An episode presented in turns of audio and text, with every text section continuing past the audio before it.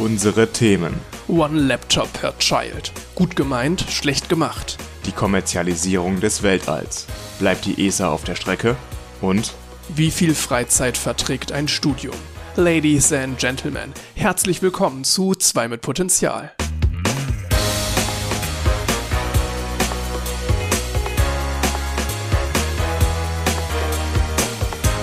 Folge 22. An meiner Seite ist Jan. und mein Name ist Max. Hallo. Wie immer könnt ihr einen Blick in die Shownotes werfen und da findet ihr die Timestamps zu den einzelnen Themen, die wir heute behandeln. Das heißt, wenn ihr sofort zu dem Thema springen wollt, schaut da mal rein. Ansonsten findet ihr dort auch alle Links zu Quellen und weiteren Videos oder ähnlichen Artikeln, die wir verlinken, um euch weitere Informationen zu geben oder euch zu zeigen, wo wir unsere Informationen herhaben.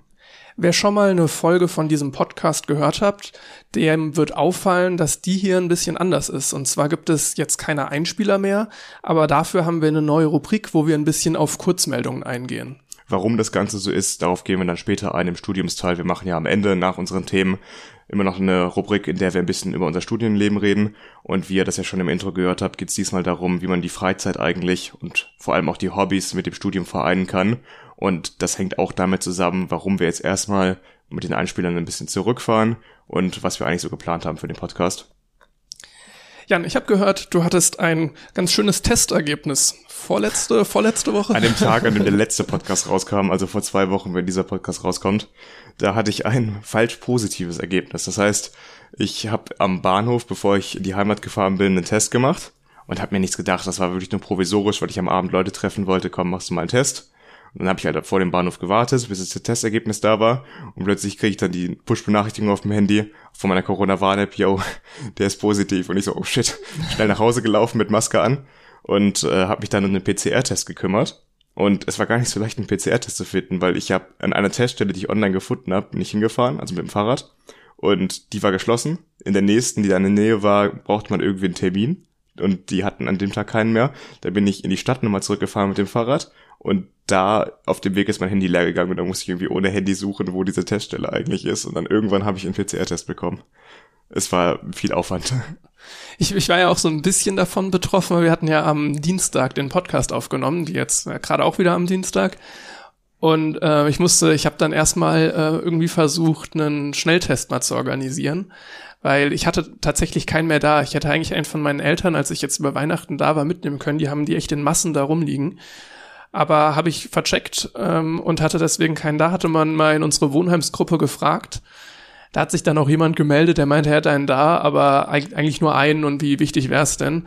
Ähm, und ich war dann erstmal noch im Albert Heijn, da hatten sie keinen, aber im Lidl hatten sie dann welche. Insofern war es dann, was Also dann für auch dich okay. war es auch ein kleiner Ritt einzufinden. Ähm, ja, genau. Ich hatte dann, ich habe dann direkt zwei hintereinander gemacht, weil ich tatsächlich, ich war erstmal so ein, ähm, ich hatte erstmal einfach damit gerechnet, dass du wahrscheinlich dann auch einen positiven PCR hast, weil ich irgendwie jetzt selbst aus Bekanntenkreis und auch von dem, was meine Eltern dann erzählt hatten, noch nie eigentlich ein falsch positives Er- Ergebnis so gehört habe von niemanden. Aber ich habe da mal gegoogelt und dann festgestellt, dass das ziemlicher Schwachsinn ist. Also das jetzt sogar im Sommer, da muss man zusagen, ne, da waren die Infektionszahlen deutlich niedriger und das macht auf so eine Quote hat das einen Einfluss. Aber da waren 80 Prozent der Tests falsch positiv. Ja, also ich habe auch im eigenen Umfeld schon Leute gehabt, die falsch positiv waren, nicht zu wenige. Und das war auch meine Hoffnung, dass ich halt nicht wirklich positiv bin, zumal ich mich überhaupt nicht schlapp oder so gefühlt habe. Ich war topfit, habe noch Sport gemacht am gleichen Tag. Das heißt, ich konnte eigentlich ausschließen, dass ich krank war, aber man weiß dann ja natürlich Mit nie. den asymptomatischen Genau, Verlauf. man kann ne? ja nicht krank sein, aber trotzdem infiziert, da muss man natürlich aufpassen. Und deswegen habe ich mich dann auch erstmal isoliert. Der PCR-Test kam dann am nächsten Abend, das heißt, ich war dann so gut 24 Stunden in Quarantäne. Und das Ding war, ich wollte ja eigentlich nach Hause fahren. Das heißt, ich hatte überhaupt nichts zu essen mehr da gehabt, was eigentlich mega dumm ist. Und dann musste noch ein Kumpel für mich einkaufen gehen, weil ich natürlich nicht einkaufen gehen konnte. Ja, das war meine Erfahrung letzte oder vor zwei Wochen. Und ähm, das hat mir echt das Wochenende ziemlich zerschossen. Ich meine, hat man schön mal mitgemacht zu haben. Und jetzt weißt du auch mal, wie das ablaufen würde. Ja, Ich meine, viel Ich mehr käme da nicht, ne? Nee, da nee, käme dann, nicht. da käme dann das positive, PC, positive PCR-Ergebnis. Ich denk mal sogar, dass dein Quarantänebescheid erst viel zu spät ankäme. man ist ja auch in Quarantäne, sobald man so einen schnellen, Posi äh, so einen positiven Schnelltest gemacht hat.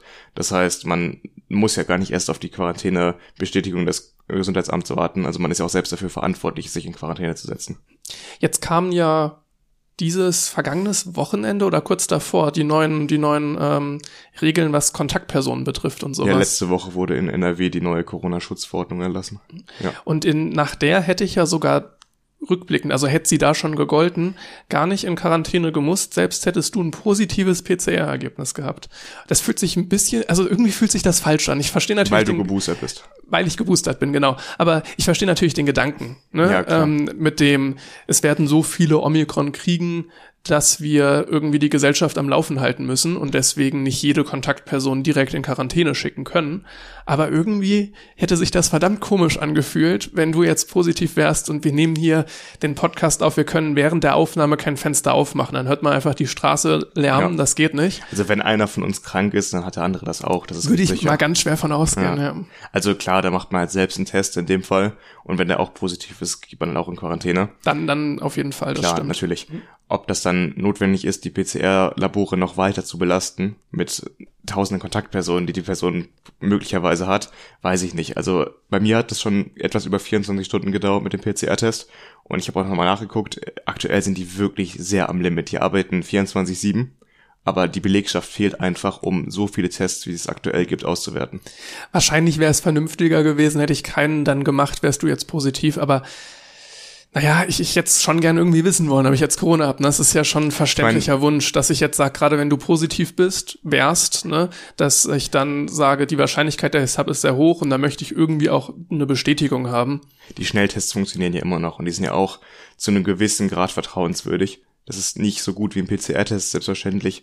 Aber wenn man einen Schnelltest macht und der negativ ist, ist das auf jeden Fall schon mal ein Indiz dafür, dass man halt nicht Corona-positiv ist. Auch gerade keine Viruslast in sich trägt. Ne? Genau. Ähm, ich habe ja auch extra zwei direkt gemacht, weil ich mir dachte, sicher, sicher. Wer hat, der hat. Äh, genau. Aber das, keine Ahnung, ne? die machen ja gerne mal ein falsches Ergebnis, wie wir jetzt ja auch festgestellt haben. Ja. Ne? Und das häufiger, also ich weiß gar nicht, was häufiger ist, in welche Richtung das häufiger falsch ist. Ähm, ich hoffe doch falsch positiv häufiger. Hoffe ich auch. Besser, ich, ja. ich, ich, weiß es tatsächlich gerade gar nicht. Mhm. Ähm, halt wie gesagt, nur dass jetzt im Sommer die falsch Positivquote bei 80 Prozent lag, die wird jetzt natürlich weiter unten sein, weil mehr Leute tatsächlich erkranken.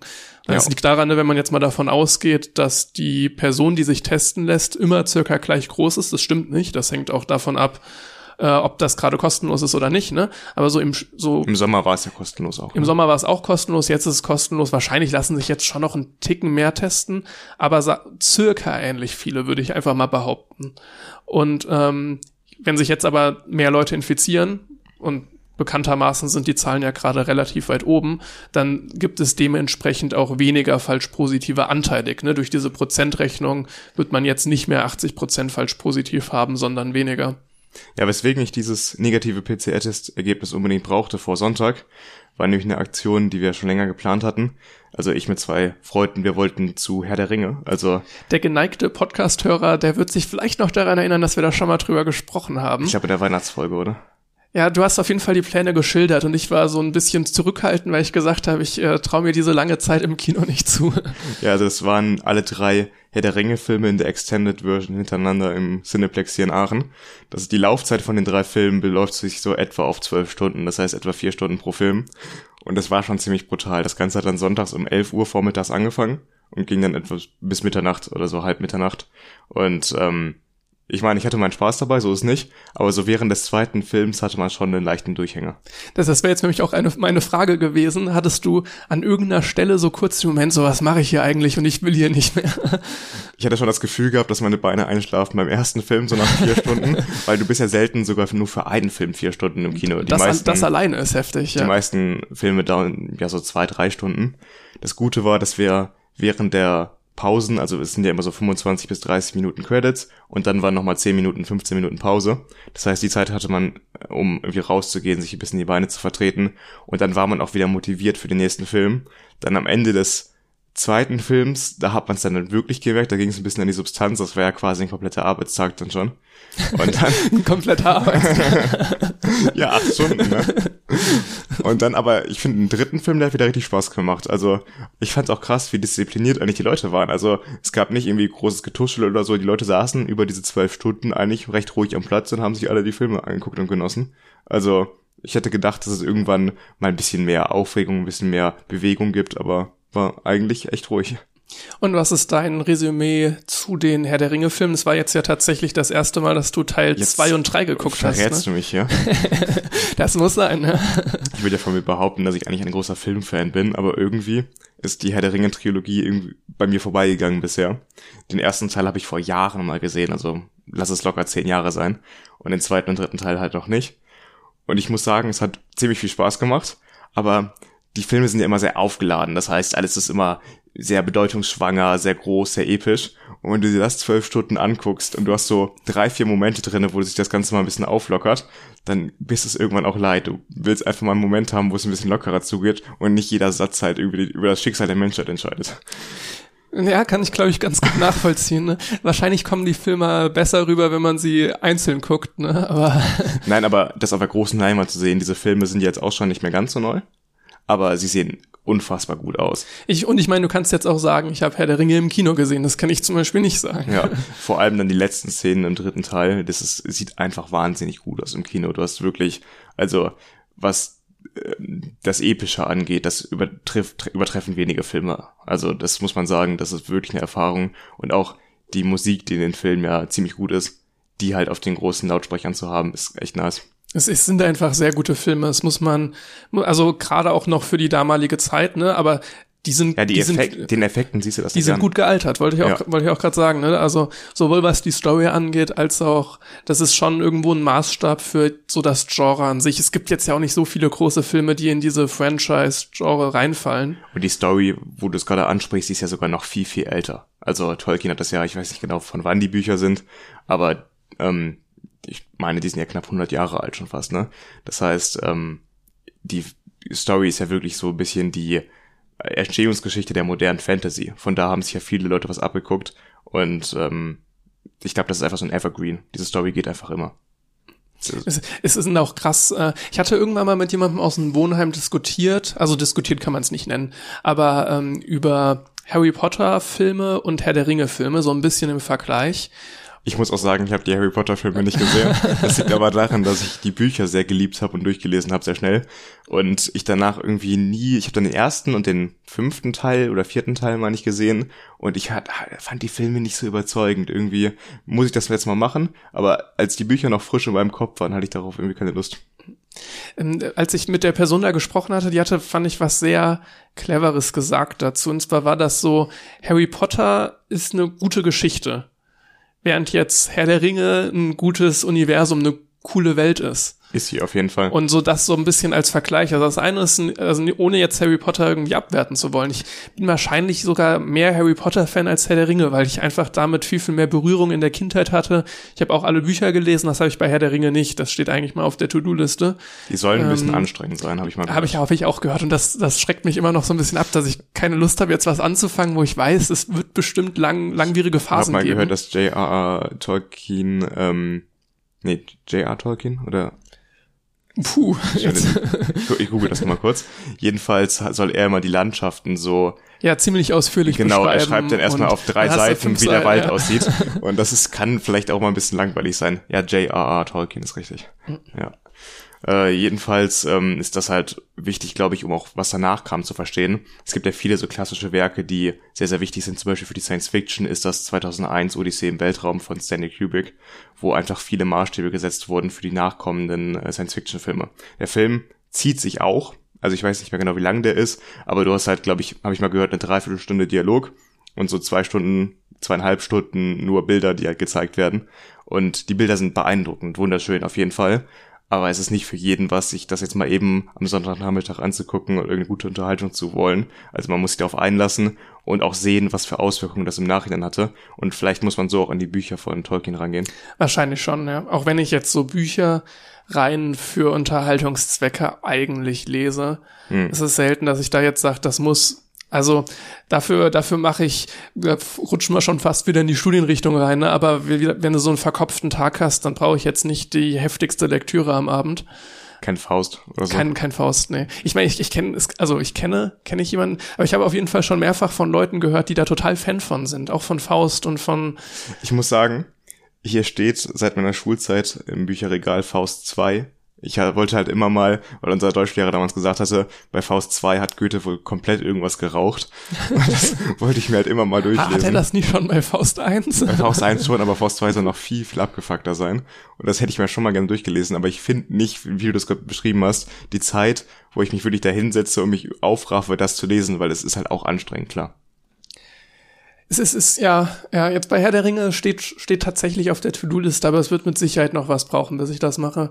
Einfach so ein bisschen die Anfangshürde hoch ist, vielleicht nach der Klausurphase mal schauen. Ähm, was ich jetzt zuletzt geleben, gelesen habe, äh, da muss ich mal ganz kurz noch nach dem Autor suchen, dass ich, ich glaube, er heißt Mark Ellsberg, aber Warte, das, Mark Ellsberg habe ich doch auch hier, steht auch im Ähm, Schrank. welches Buch von Das ihm Buch denn? Zero. Zero, ah ja, das kenne ich Das auch vom Namen her, das habe ich noch nicht gelesen. Ewigkeiten gelesen. Was ich ja. jetzt zuletzt gelesen habe, ist von Mark Ellsberg Blackout. Ah, das ist, das ich wusste gar nicht, dass es von dem ist. Okay. Stammt aus 2012, Ja. aus dem Jahr 2012 und äh, also schon schon ein bisschen älter ist jetzt als ich mal von der Astronaut berichtet habe, das ist 2021 erschienen, also das war top aktuell. Das jetzt nicht ähm, und das hat mir sehr, sehr gut gefallen. Ich glaube, das könnte auch viele, die sich für diesen Podcast interessieren, gut gefallen, weil im Grunde genommen geht es darum, dass ein Terroranschlag auf das europäische Stromnetz verübt wird. Und das europäische Stromnetz hängt stark zusammen, so Smart Grid Sachen. Ähm, das heißt, naja, fällt da eins aus, kann es passieren, dass viele andere auch ausfallen und genau das passiert da. Und Also wirklich, dass es überhaupt keinen Strom mehr gibt. dass es überhaupt keinen Strom mehr gibt. Und dann merken die Leute erstmal, was eigentlich alles da so dranhängt. Zum Beispiel, dass man auch keine Wasserversorgung mehr hat, wenn man keinen Strom hat. Klar, ja. Ähm, und ich glaube, es sind insgesamt zwölf Tage, würde ich mich jetzt aber nicht ganz drauf festlegen wollen, wo dann kein Strom da ist. Und man hat ganz, ganz viele Parallelhandlungen. Das ist am Anfang vielleicht so die ersten 50, 60 Seiten ein bisschen anstrengend, aber danach findet man sich gut zurecht, äh, obwohl so viel parallel irgendwie passiert und unterschiedliche Handlungsstränge existieren. Aber die werden dann auch ganz gut zusammengeführt und ähm, es macht trotzdem Spaß zu lesen und hat halt auch so einen technischen Hintergrund. Also es ist ein sehr gut recherchiertes Buch, würde ich sagen, und trotzdem eine Geschichte, die erzählt wird und ist total unbehaglich zu lesen. Ja, Also, kann ich mir weil es vorstellen, ja. super realistisch wirkt. Das ist ja quasi schon apokalyptisch, wenn unsere Zivilisation, wie wir sie kennen, zusammenbricht. Wir sind das alle so gewohnt, dass alle öffentlichen Dienstleistungen, die Wasserversorgung etc. funktionieren, ohne dass wir uns darüber Gedanken machen. Das ist ja wie die Luft zum Atmen, dass wir den Wasserhahn aufdrehen können und da Wasser rauskommt. Und wenn das irgendwann mal nicht der Fall sein sollte, das äh, stelle ich mir schon wirklich, ähm, also das ist ja wirklich eine Grenzsituation für jeden Menschen.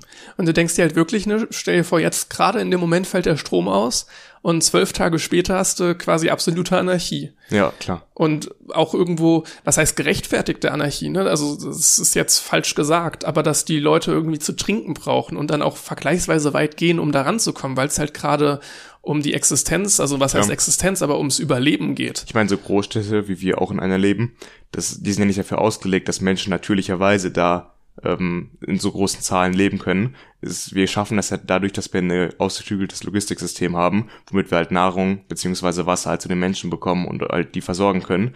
Wenn das nicht funktioniert, 200.000 Menschen sind zu viel für so einen kleinen Bereich. Das ist ohne Frage so. Und das Buch geht dann da auf jegliche Aspekte ein, die man sich eigentlich so vorstellen kann. Also es kommt dann zu Zwischenfällen in Kernkraftwerken, die noch laufen und was dann halt mit denen passiert. Diesel wird zu einem der wichtigen Güter, die man da hat, Benzin Mhm. generell, ähm, um halt irgendwie noch die Sachen, irgendwelche Notgeneratoren am Laufen zu halten. Es wird die Ermittlungen beschrieben davon von ähm, einem Informatiker, der als erstes herausfindet, dass es sich überhaupt in Terror, um einen Terroranschlag handelt und wie er versucht dann das den Behörden zu melden und so weiter. Das sind dann halt alles Parallelhandlungen, aber alles sehr, sehr spannend. Ja klar, die Also, ganze Kommunikation ist ja auch lahmgelegt, ne? das auch. Ne? Ja. Auch die, die letzte Kommunikation, die am Ende noch irgendwie besteht, ist gerade mal so die zwischen den Behörden, zwischen den ermittelnden Behörden. Ansonsten ist alles abgeschnitten. Kann man sich gar nicht vorstellen. Wir sind ja aufgewachsen quasi mit Smartphones. Das erste iPhone kam 2007 raus. Da wurden wir gerade eingeschult oder halt ich jetzt in meinem Fall 2006. Das heißt, wir sind ja immer mit dieser Möglichkeit, Leute anzurufen, aufgewachsen. Dass das mal nicht so ist, dass Menschen einfach nicht erreichbar sind. Das ist ein ganz komischer Gedanke eigentlich. Also da große, große Empfehlung. Ein bisschen beklemmt. Ja, dann ähm, würde ich, Ich habe jetzt... noch, ich habe noch eine noch eine Sache. Ähm, und zwar, wer sich an letzte Folge erinnert. Wir haben über Sonnenbrillen gesprochen. Och nee, das stimmt, das Thema noch, hast du gesagt, ja. Ja, und zwar äh, ging es darum, äh, ob es unhöflich jetzt ist. trittst du das wieder so breit. Ich, ich, ich, ich wiederhole das nur für die, die letzte Folge nicht gehört haben. Hört euch trotzdem die letzte Folge an.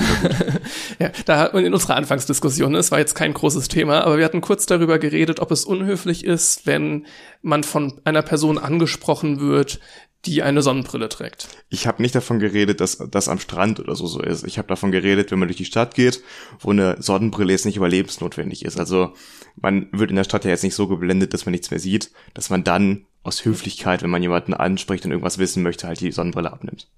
Ich hatte so ein bisschen scherzhaft, aber eigentlich nicht scherzhaft angekündigt, dazu eine Study Drive Umfrage zu machen. Das war klar. ähm, wir hatten auch ein paar Mal erwähnt, dass ich das häufiger mache, Study 12 Umfragen.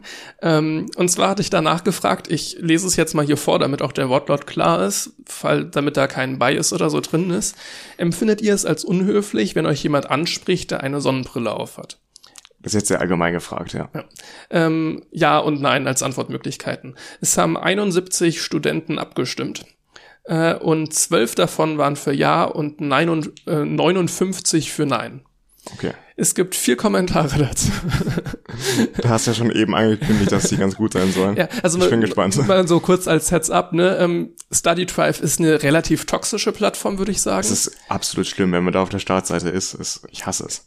Also das ist so ein bisschen, wenn man sich gerade Spiegel TV oder Stern TV Dokus zu Corona Spaziergängen anguckt, Spaziergänge in Anführungszeichen, ne? ähm, dann äh, schlägt Study Drive so ein bisschen in die gleiche Kerbe. Also man kann das sich durchaus durchlesen und wird davon unterhalten, aber man wird genauso unterhalten wie bei diesen Spiegel-TV-Dokus. Ja, ich weiß, was du meinst. Also mit dem Hintergrund, was für ein Publikum wir hier haben, ähm, die erste Reaktion war, was ist mit dir? ähm, dann, keine Ahnung, wie das gemeint ist, da äh, hat einer einfach nur geschrieben, kulturell bedingt. Da habe ich kurz drüber nachgedacht, kulturell bedingt wird es als unhöflich empfunden oder hat man kulturell bedingt eine Sonnenbrille auf? Ich denke eher Es ersteres, ne? Also wahrscheinlich stimmt das schon, dass man in manchen Kulturkreisen das vielleicht eher akzeptiert, in anderen weniger. Vielleicht in sonnigen Regionen ähm, ist es normal, eine Sonnenbrille aufzuhaben, während man halt in Norwegen oder so das äh, als nicht so notwendig ansieht, eine Sonnenbrille aufzusetzen. Vielleicht, ja. Das war auf jeden Fall noch einer der ernsthafteren Kommentare. Dann kam, ich empfinde es als unhöflich, von jemandem angesprochen zu werden, der Seiten nicht auf Null hat. Okay. Und dann, ich finde es einfach nur asozial, wenn die Person tätowiert ist. Ja, ja, das ist der Klassiker, ne, mit den Tattoos. Ja. Wie heißt diese Instagram-Seite? Tattoo-frei. Stimmt, ja. Die ist auch aber sehr ironisch gemeint, meine Ja, natürlich, Ich? Also ich kenne es als Facebook-Seite. Ich denke mal, der Kommentar wird auch irgendwie Ja, äh, auch, aus- ironisch aus- gemeint sein. Ja, also so viel zu Study Drive, aber ich finde 61 Studierende, die da irgendwie abgestimmt haben, relativ viel. 71 meinst du eben. 71, habe ich 61 gesagt? Genau. Ja, 71. Ich meine, davor meine Umfrage, welche Nudelsorte ist die beste, hatte 97. Äh, und die äh, Spiegeleier anbraten auf eine, eine Seite oder beide hatte 88. Also schon mehr. Aber es waren auch die interessanteren Fragen, würde ich behaupten. Also in meinem persönlichen Umfeld stand es 2 zu 1 gegen das Sonnenbrille absetzen. Also ich gebe mich ja geschlagen, ist ja okay. Also anscheinend ist es in der Gesellschaft eher akzeptiert, auch die Sonnenbrille einfach aufzulassen. Und das ist auch nicht schlimm, alles gut. Äh, Gerade gerade auf Study Drive hätte mich jetzt auch ein anderes Ergebnis Ja. gewundert, wenn die Leute da eh schon so ein Ticken asozial unterwegs sind, würde ich es mal nennen. Dann ist jetzt so Höflichkeitssachen. Ja, ich denke, es kommt wirklich am Ende auf die Situation an, in der man sich befindet. Also man kann nicht alles gleich bewerten und du hast es ja sehr allgemein gefragt und im Allgemeinen kann man das, glaube ich, auch von niemandem oder sollte man das von niemandem erwarten, die Sonnenbrille abzusetzen. Ich, ich wollte da jetzt keinen Roman reinschreiben mit Ja, so, klar. damit sind nicht Freunde gemeint und nicht Natürlich, sonnige klar. Länder und so weiter, ne, sondern einfach ein bisschen straightforward. Vielleicht kann man sich darauf einigen, dass es in manchen Situationen jetzt beim Bewerbungsgespräch eher unhöflich ist. Beim Bewerbungsgespräch würde ich auch keine Sonnenbrille empfehlen. Genau, aber halt im Alltag vielleicht ist es. Um nochmal die eher Diskussion Okay. von letzter Folge aufzugreifen. Ich würde auch beim Bewerbungsgespräch die Kopfhörer rausnehmen. Das ist nett, ja. Gut, dann kommen wir damit zu den Kurzmeldungen. Das heißt, äh, wir werden jetzt einige Themen kurz beleuchten, nicht groß recherchiert. Ich weiß nicht, wie viel du rausgesucht hast zu deinen Themen. Ich habe so ein paar Stichpunkte jeweils. bei mir, bei mir das Gleiche. Ist eine neue Kategorie für uns. Mal schauen, wie das läuft.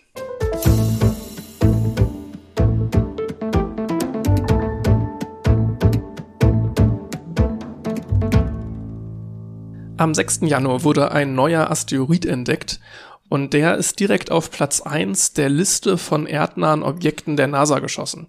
Und wonach wird diese Liste aufgestellt? Ein bisschen halt nach erdnahe Objekte halt. also du meinst, dass er am nächsten dran ist, oder? Er kommt relativ dicht dran ah. und auch nach Gefährlichkeit ein Stück weit. Das heißt, es so. klingt erstmal wie eine blöde Nachricht, ne? so direkt auf Platz eins, nachdem er entdeckt wird. Aber so richtig schlimm ist das nicht. Äh, dieser Asteroid heißt 2022 AE1 oder wie ich ihn nenne 2022 AE1 und ist 70, 70 Meter groß, also gar nicht mal ganz klein. Ähm, und kommt der Erde am 4. Juli 2023 das erste Mal relativ nah und dann vermutlich nochmal am Juli 2028. Also am Independence Day. das wäre gut. Ja, 4. Juli. ähm, so, das, das klingt jetzt erstmal wie krass, ein Asteroid und Don't Look Up und Where, aber. Aber ich glaube, der Don't Look Up, der Komet war irgendwie Kilometer oder zwei Kilometer groß, der war ein bisschen größer. Der, der war größer auf jeden Fall. Aber sie, würden jetzt 70 Meter Asteroid auf die Erde draufkommen, wäre auch nicht so toll. Also wäre jetzt wahrscheinlich keine globale Katastrophe. Ähm, wäre nicht Don't Look Up, aber ähm, Wäre trotzdem nicht gut. Allerdings muss man sagen, nur weil der auf Platz eins ist, ist der eigentlich noch keine Meldung wert. Ich habe ihn jetzt hier trotzdem mal aufgenommen, weil ich es ganz interessant finde, einfach mal so ein bisschen über diese Einstufung von Asteroiden zu reden. Ähm, die Wahrscheinlichkeit jetzt von 2022 AE1, also AE1, ähm, ist 1 zu 1500, dass er überhaupt einschlägt. Ähm, verwenden tut man, also das ist jetzt, wie jetzt diese Zahl zustande kommt, wie man die jetzt genau errechnet hat, kann ich dir nicht sagen. Äh, Wahrscheinlich äh, irgendwelche Toleranzen im Messen, also irgendwelche Messtoleranzen oder Berechnungstoleranzen bezieht man da irgendwie mit ein.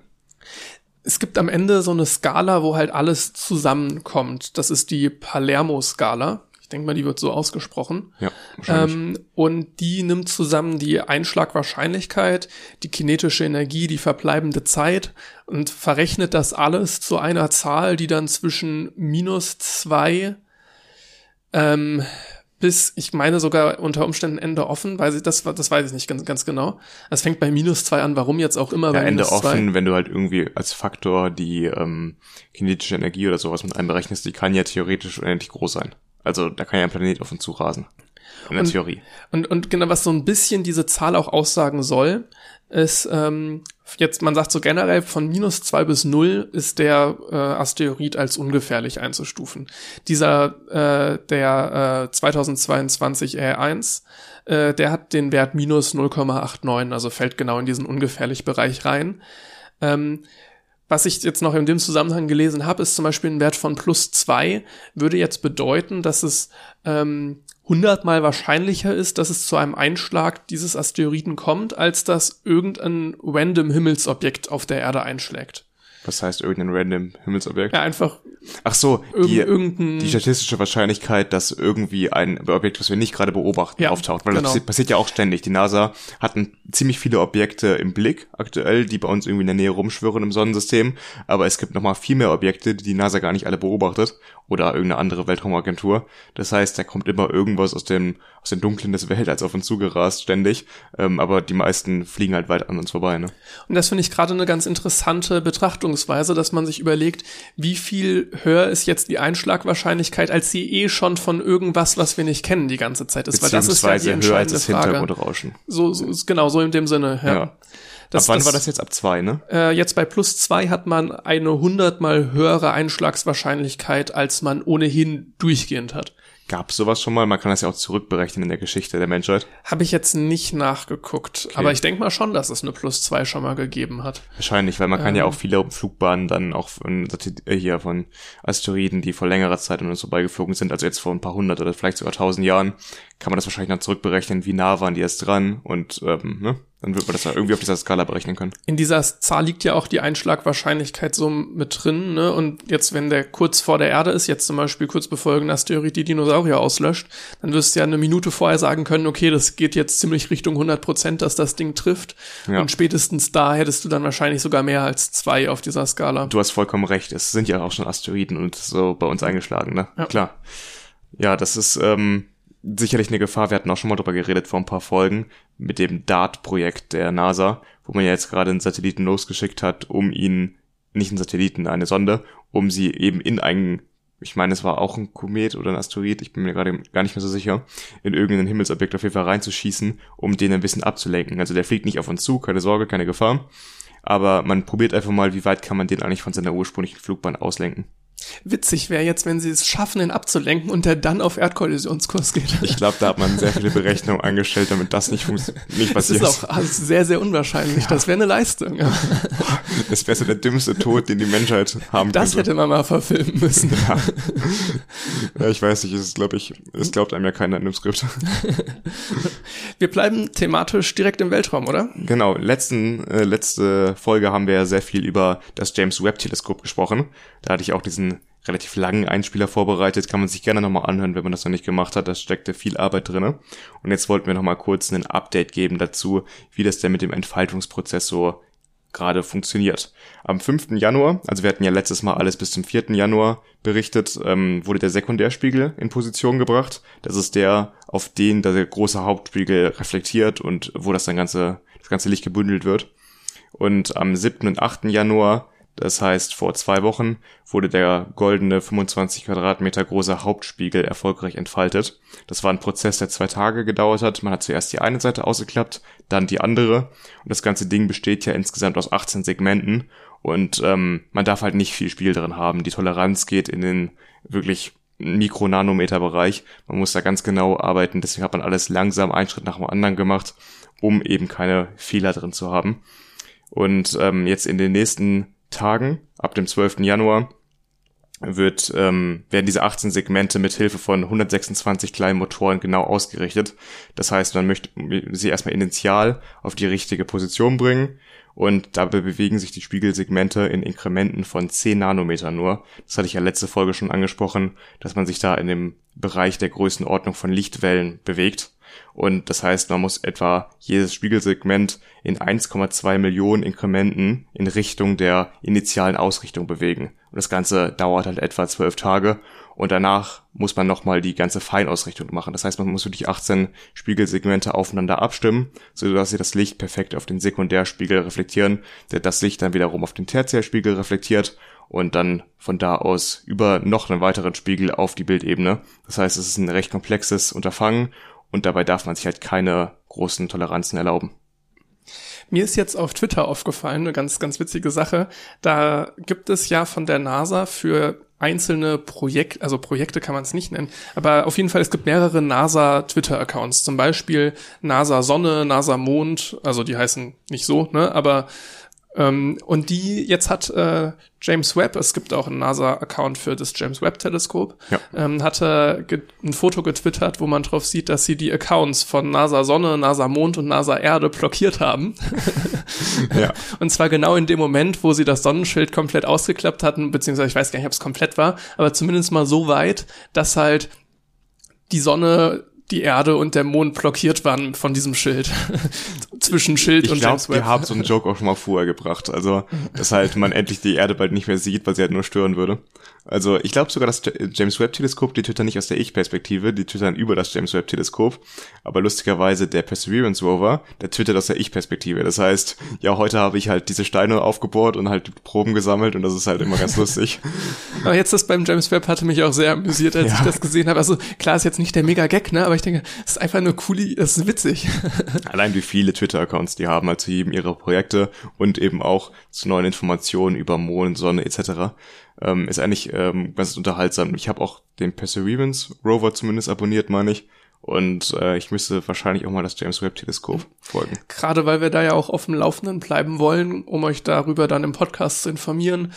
Ich meine, das hat ja spannende, spannende Sachen dann, ne? Den Blick da in die Vergangenheit, den Blick auf Exoplaneten, ähm, alles Sachen, wo es wahrscheinlich, naja, denke ich mal, wert sein wird, drüber zu berichten. Ja, jetzt demnächst wird das James Webb Teleskop dann in den Orbit um den L2 einschenken. Darüber hatten wir ja letztes Mal auch gesprochen. Das heißt, ähm, dann kommt das James Webb endlich in seiner Position an, wo es dann im All auch seine Beobachtungen machen wird. Das ist etwa anderthalb Millionen Kilometer entfernt von der Erde. Das heißt, es hat ein bisschen gebraucht, um da hinzukommen. Und ähm, von da aus, da ist es dann hinter dem Sonnenschild so kalt, dass es halt mit seinen Infrarotinstrumenten ganz genaue Messungen machen kann und eben auch unendlich weit entfernte Exoplaneten analysieren kann. Das heißt, die Wärmestrahlung, die von so einem Exoplaneten kommt, muss man sich mal vorstellen, von so einem Gesteinsbrocken aus einer ganz anderen Galaxie kann dann analysiert werden, um zu gucken, was für eine chemische Zusammensetzung hat die Atmosphäre, was für Eigenschaften hat dieser Exoplanet, um daraus vielleicht auch Eigenschaften herauszufinden, die nötig sind für Leben und halt zu gucken, wie oft kommen eigentlich diese Eigenschaften vor bei Exoplaneten. Wenn man nach Leben sucht, dann gibt's ja immer so paar besondere Sachen, auf die man achtet. Zum Beispiel jetzt äh, Wasser ist immer ein Indikator.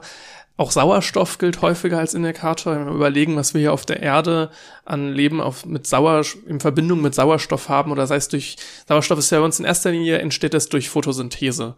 Und da komme ich jetzt zur nächsten Meldung. Und zwar hat man jetzt ähm, einen Einzeller gefunden, der Sauerstoff erzeugt ohne Photosynthese. Jetzt würde ich gerne einmal versuchen, den Namen auszusprechen.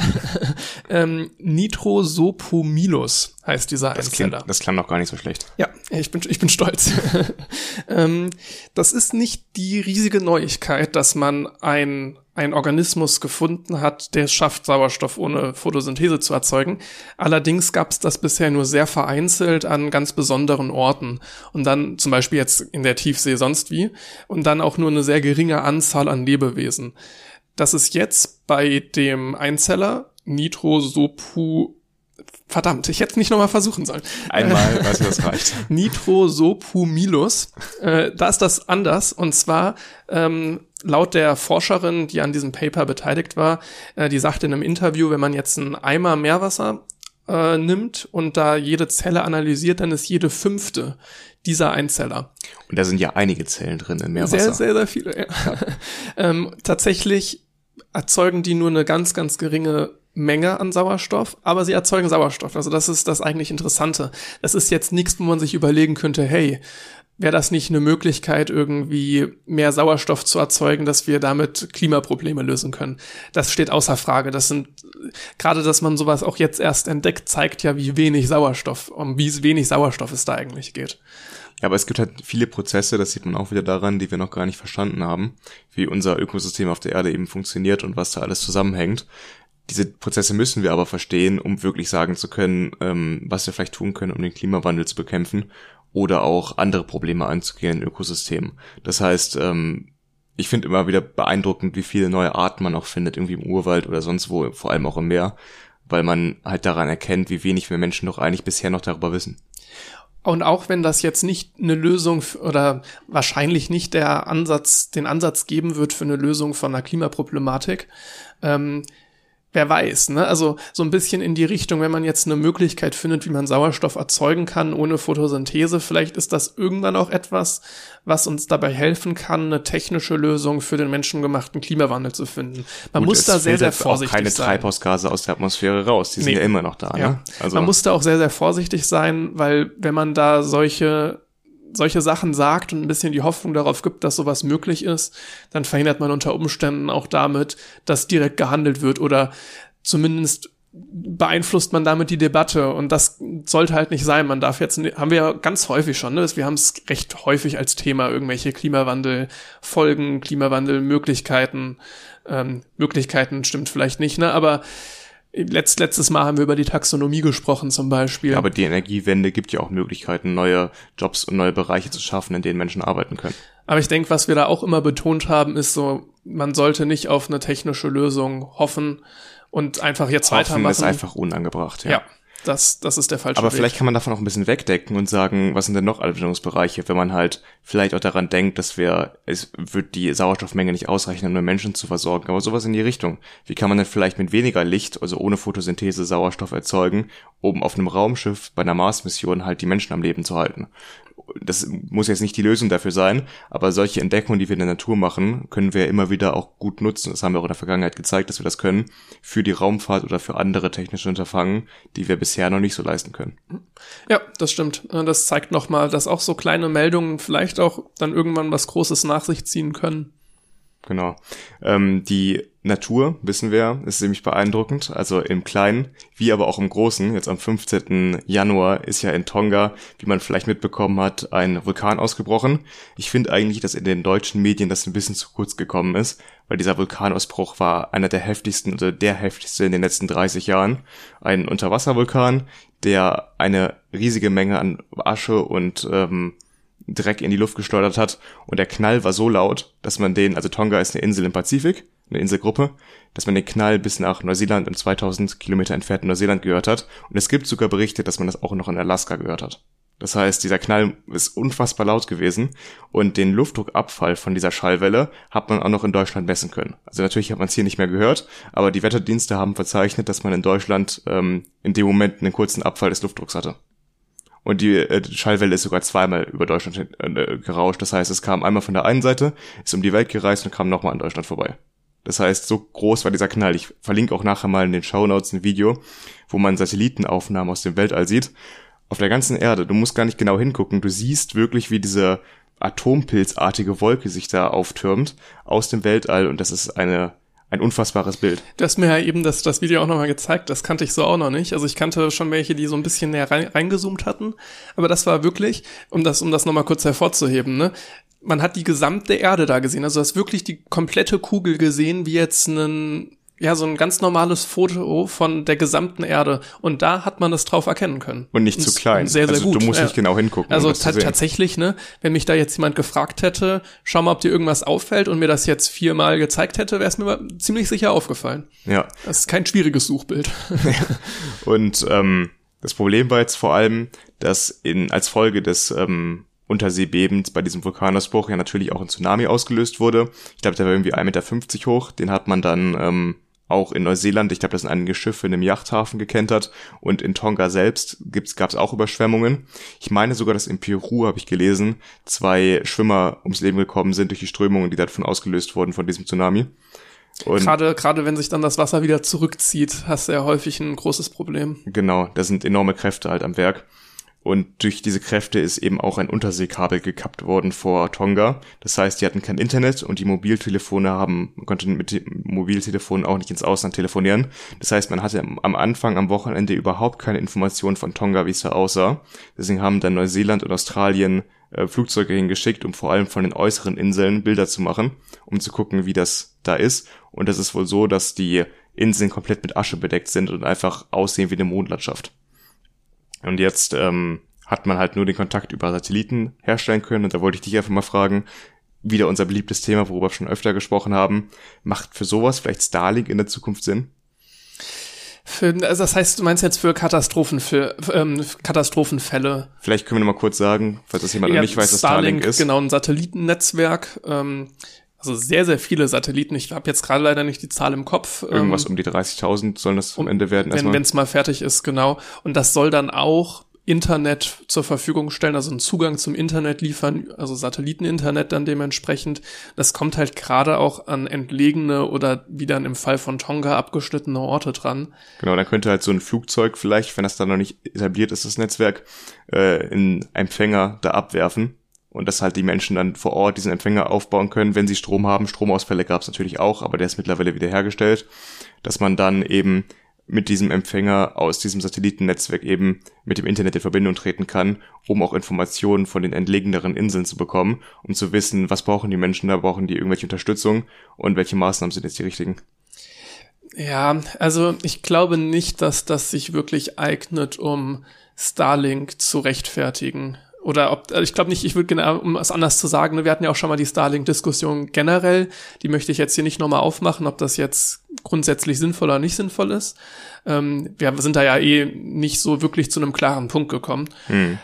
Aber ich würde sagen, das ist jetzt kein Punkt, der wirklich für Starlink spricht, weil ich würde sagen, in so einem Katastrophenfall, da sollte es äh, leichtere Möglichkeiten geben. Also heißt, heißt, dass man einfach einen Satellit drauf richtet, um da jetzt die Informationen zu bekommen, was da eigentlich benötigt wird. Dass man da jetzt so ein, so ein riesiges Netzwerk wie Starlink ist, jetzt dafür dann verwendet, ist eine Möglichkeit, aber ist jetzt kein wirklicher Starlink-Pluspunkt. Das ist wahrscheinlich insgesamt ein bisschen zu viel. Allerdings würde ich schon sagen, dass es gut ist, dass man sich nicht nur auf Unterseekabel verlässt. Wir hatten das in der ersten Folge als Thema gehabt, da kann man gerne auch nochmal reinhören.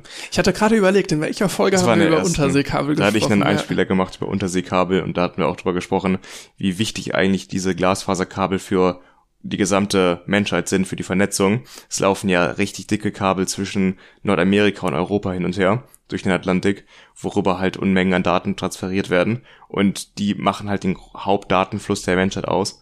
Und das ist halt gut.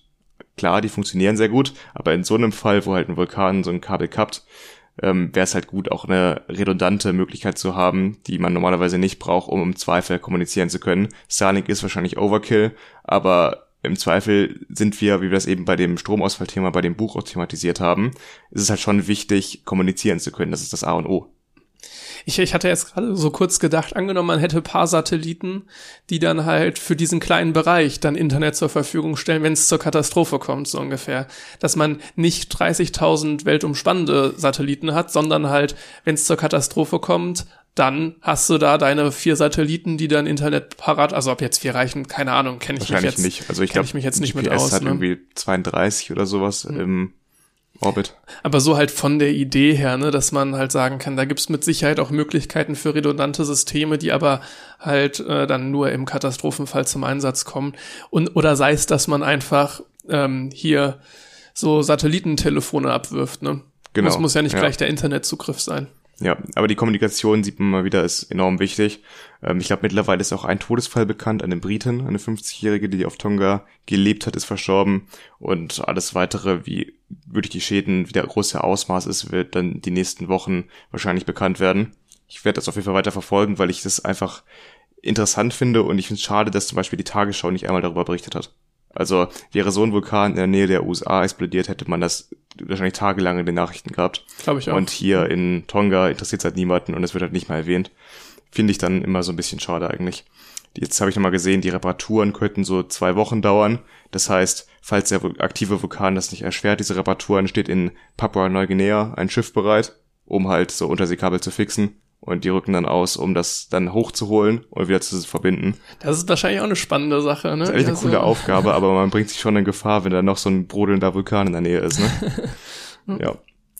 Dann beenden wir damit diese neue Kategorie.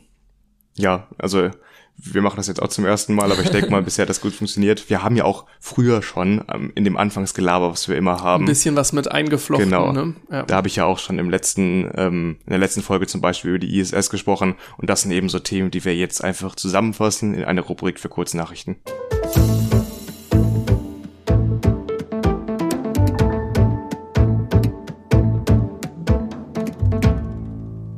Dann starte ich jetzt mal mit einem der Hauptthemen dieser Folge. Und zwar möchte ich eine kleine Geschichte erzählen. Und zwar eine Geschichte von einer meiner Meinung nach mega guten Idee. Inspiriert wurde ich da von einem Heise-Artikel. Ich werde den auch mal in, die Show, in den Shownotes verlinken. Allerdings finde ich den, ja, also er hat mich inspiriert, dieses Thema zu behandeln. Allerdings ist er nicht sonderlich tiefgehend. Aber trotzdem, so der Vollständigkeit halber, kommt er da auf jeden Fall rein. Ähm, ja, die Geschichte, die beginnt am MIT. Bei MIT in Cambridge kennt man, ist eine der führenden Universitäten in so einem technischen Bereich, würde ich sagen. Und da gibt es, ähm, in dieser Geschichte kommt immer wieder eine Person vor und die heißt Nicolas Necroponte. Ähm, das ist ganz spannend. Der hat 14 TED Talks gemacht. also, ich weiß nicht, wie viele machen normale Personen. Äh, einen. okay. Also ja, es gibt schon, ja, es gibt auch paar, die mal mehr gemacht haben, aber 14 ist echt krass. Ja. Das ist, das ist wirklich heftig. Ähm, ja, der hat einen eigenen Lehrstuhl am MIT irgendwann bekommen. Ich glaube, das MIT Media Lab. Ich glaube, so heißt das, bin, bin ich mir gar nicht ganz sicher. Ähm, und ja, und zwar hat man am MIT um das Jahr 2000 herum ähm, eine Forschung betrieben. Und zwar ging es darum, wie man ein Laptop speziell designen muss, damit er in Entwicklungsländern geeignet ist, äh, da zu funktionieren und da, naja, so ein bisschen Digitalisierung voranzutreiben.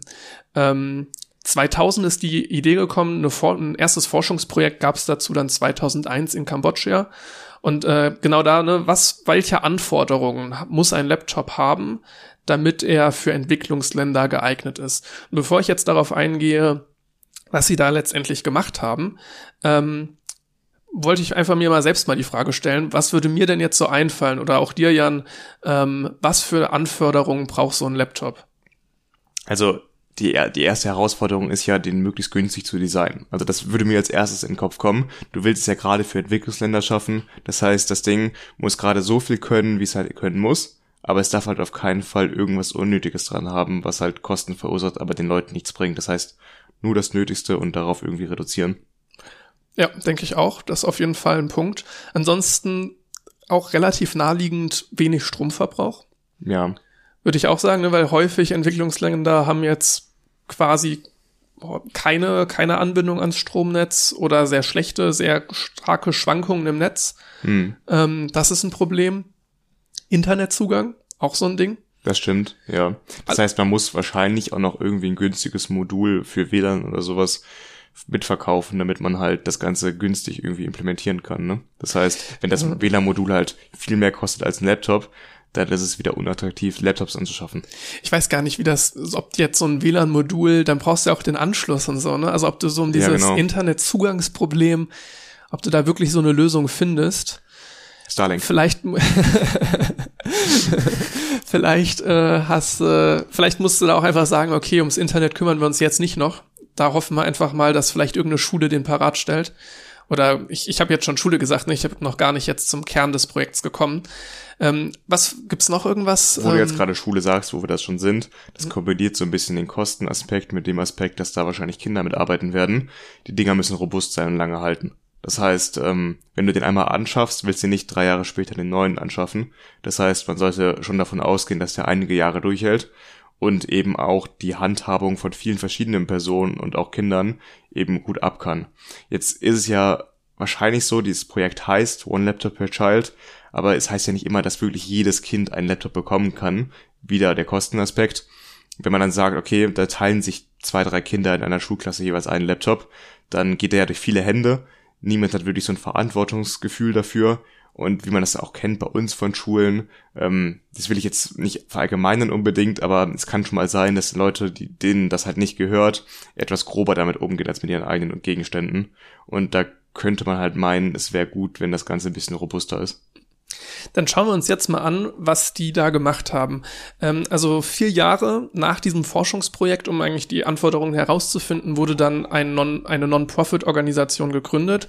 Und wie wir eben schon gesagt haben, die hieß One Laptop per Child, kurz OLPC. Und noch im Gründungsjahr haben die einen ersten Prototypen vorgestellt. Im Grunde genommen hatte der die gleichen Funktionen wie so ein herkömmlicher Laptop, nur dass der kindgerecht war. Das war 2000, als man diese Forschung angestellt hat, noch gar nicht unbedingt klar, aber OLPC, wie es schon im Namen steckt, richtet sich dann wirklich an Schulen und Kinder.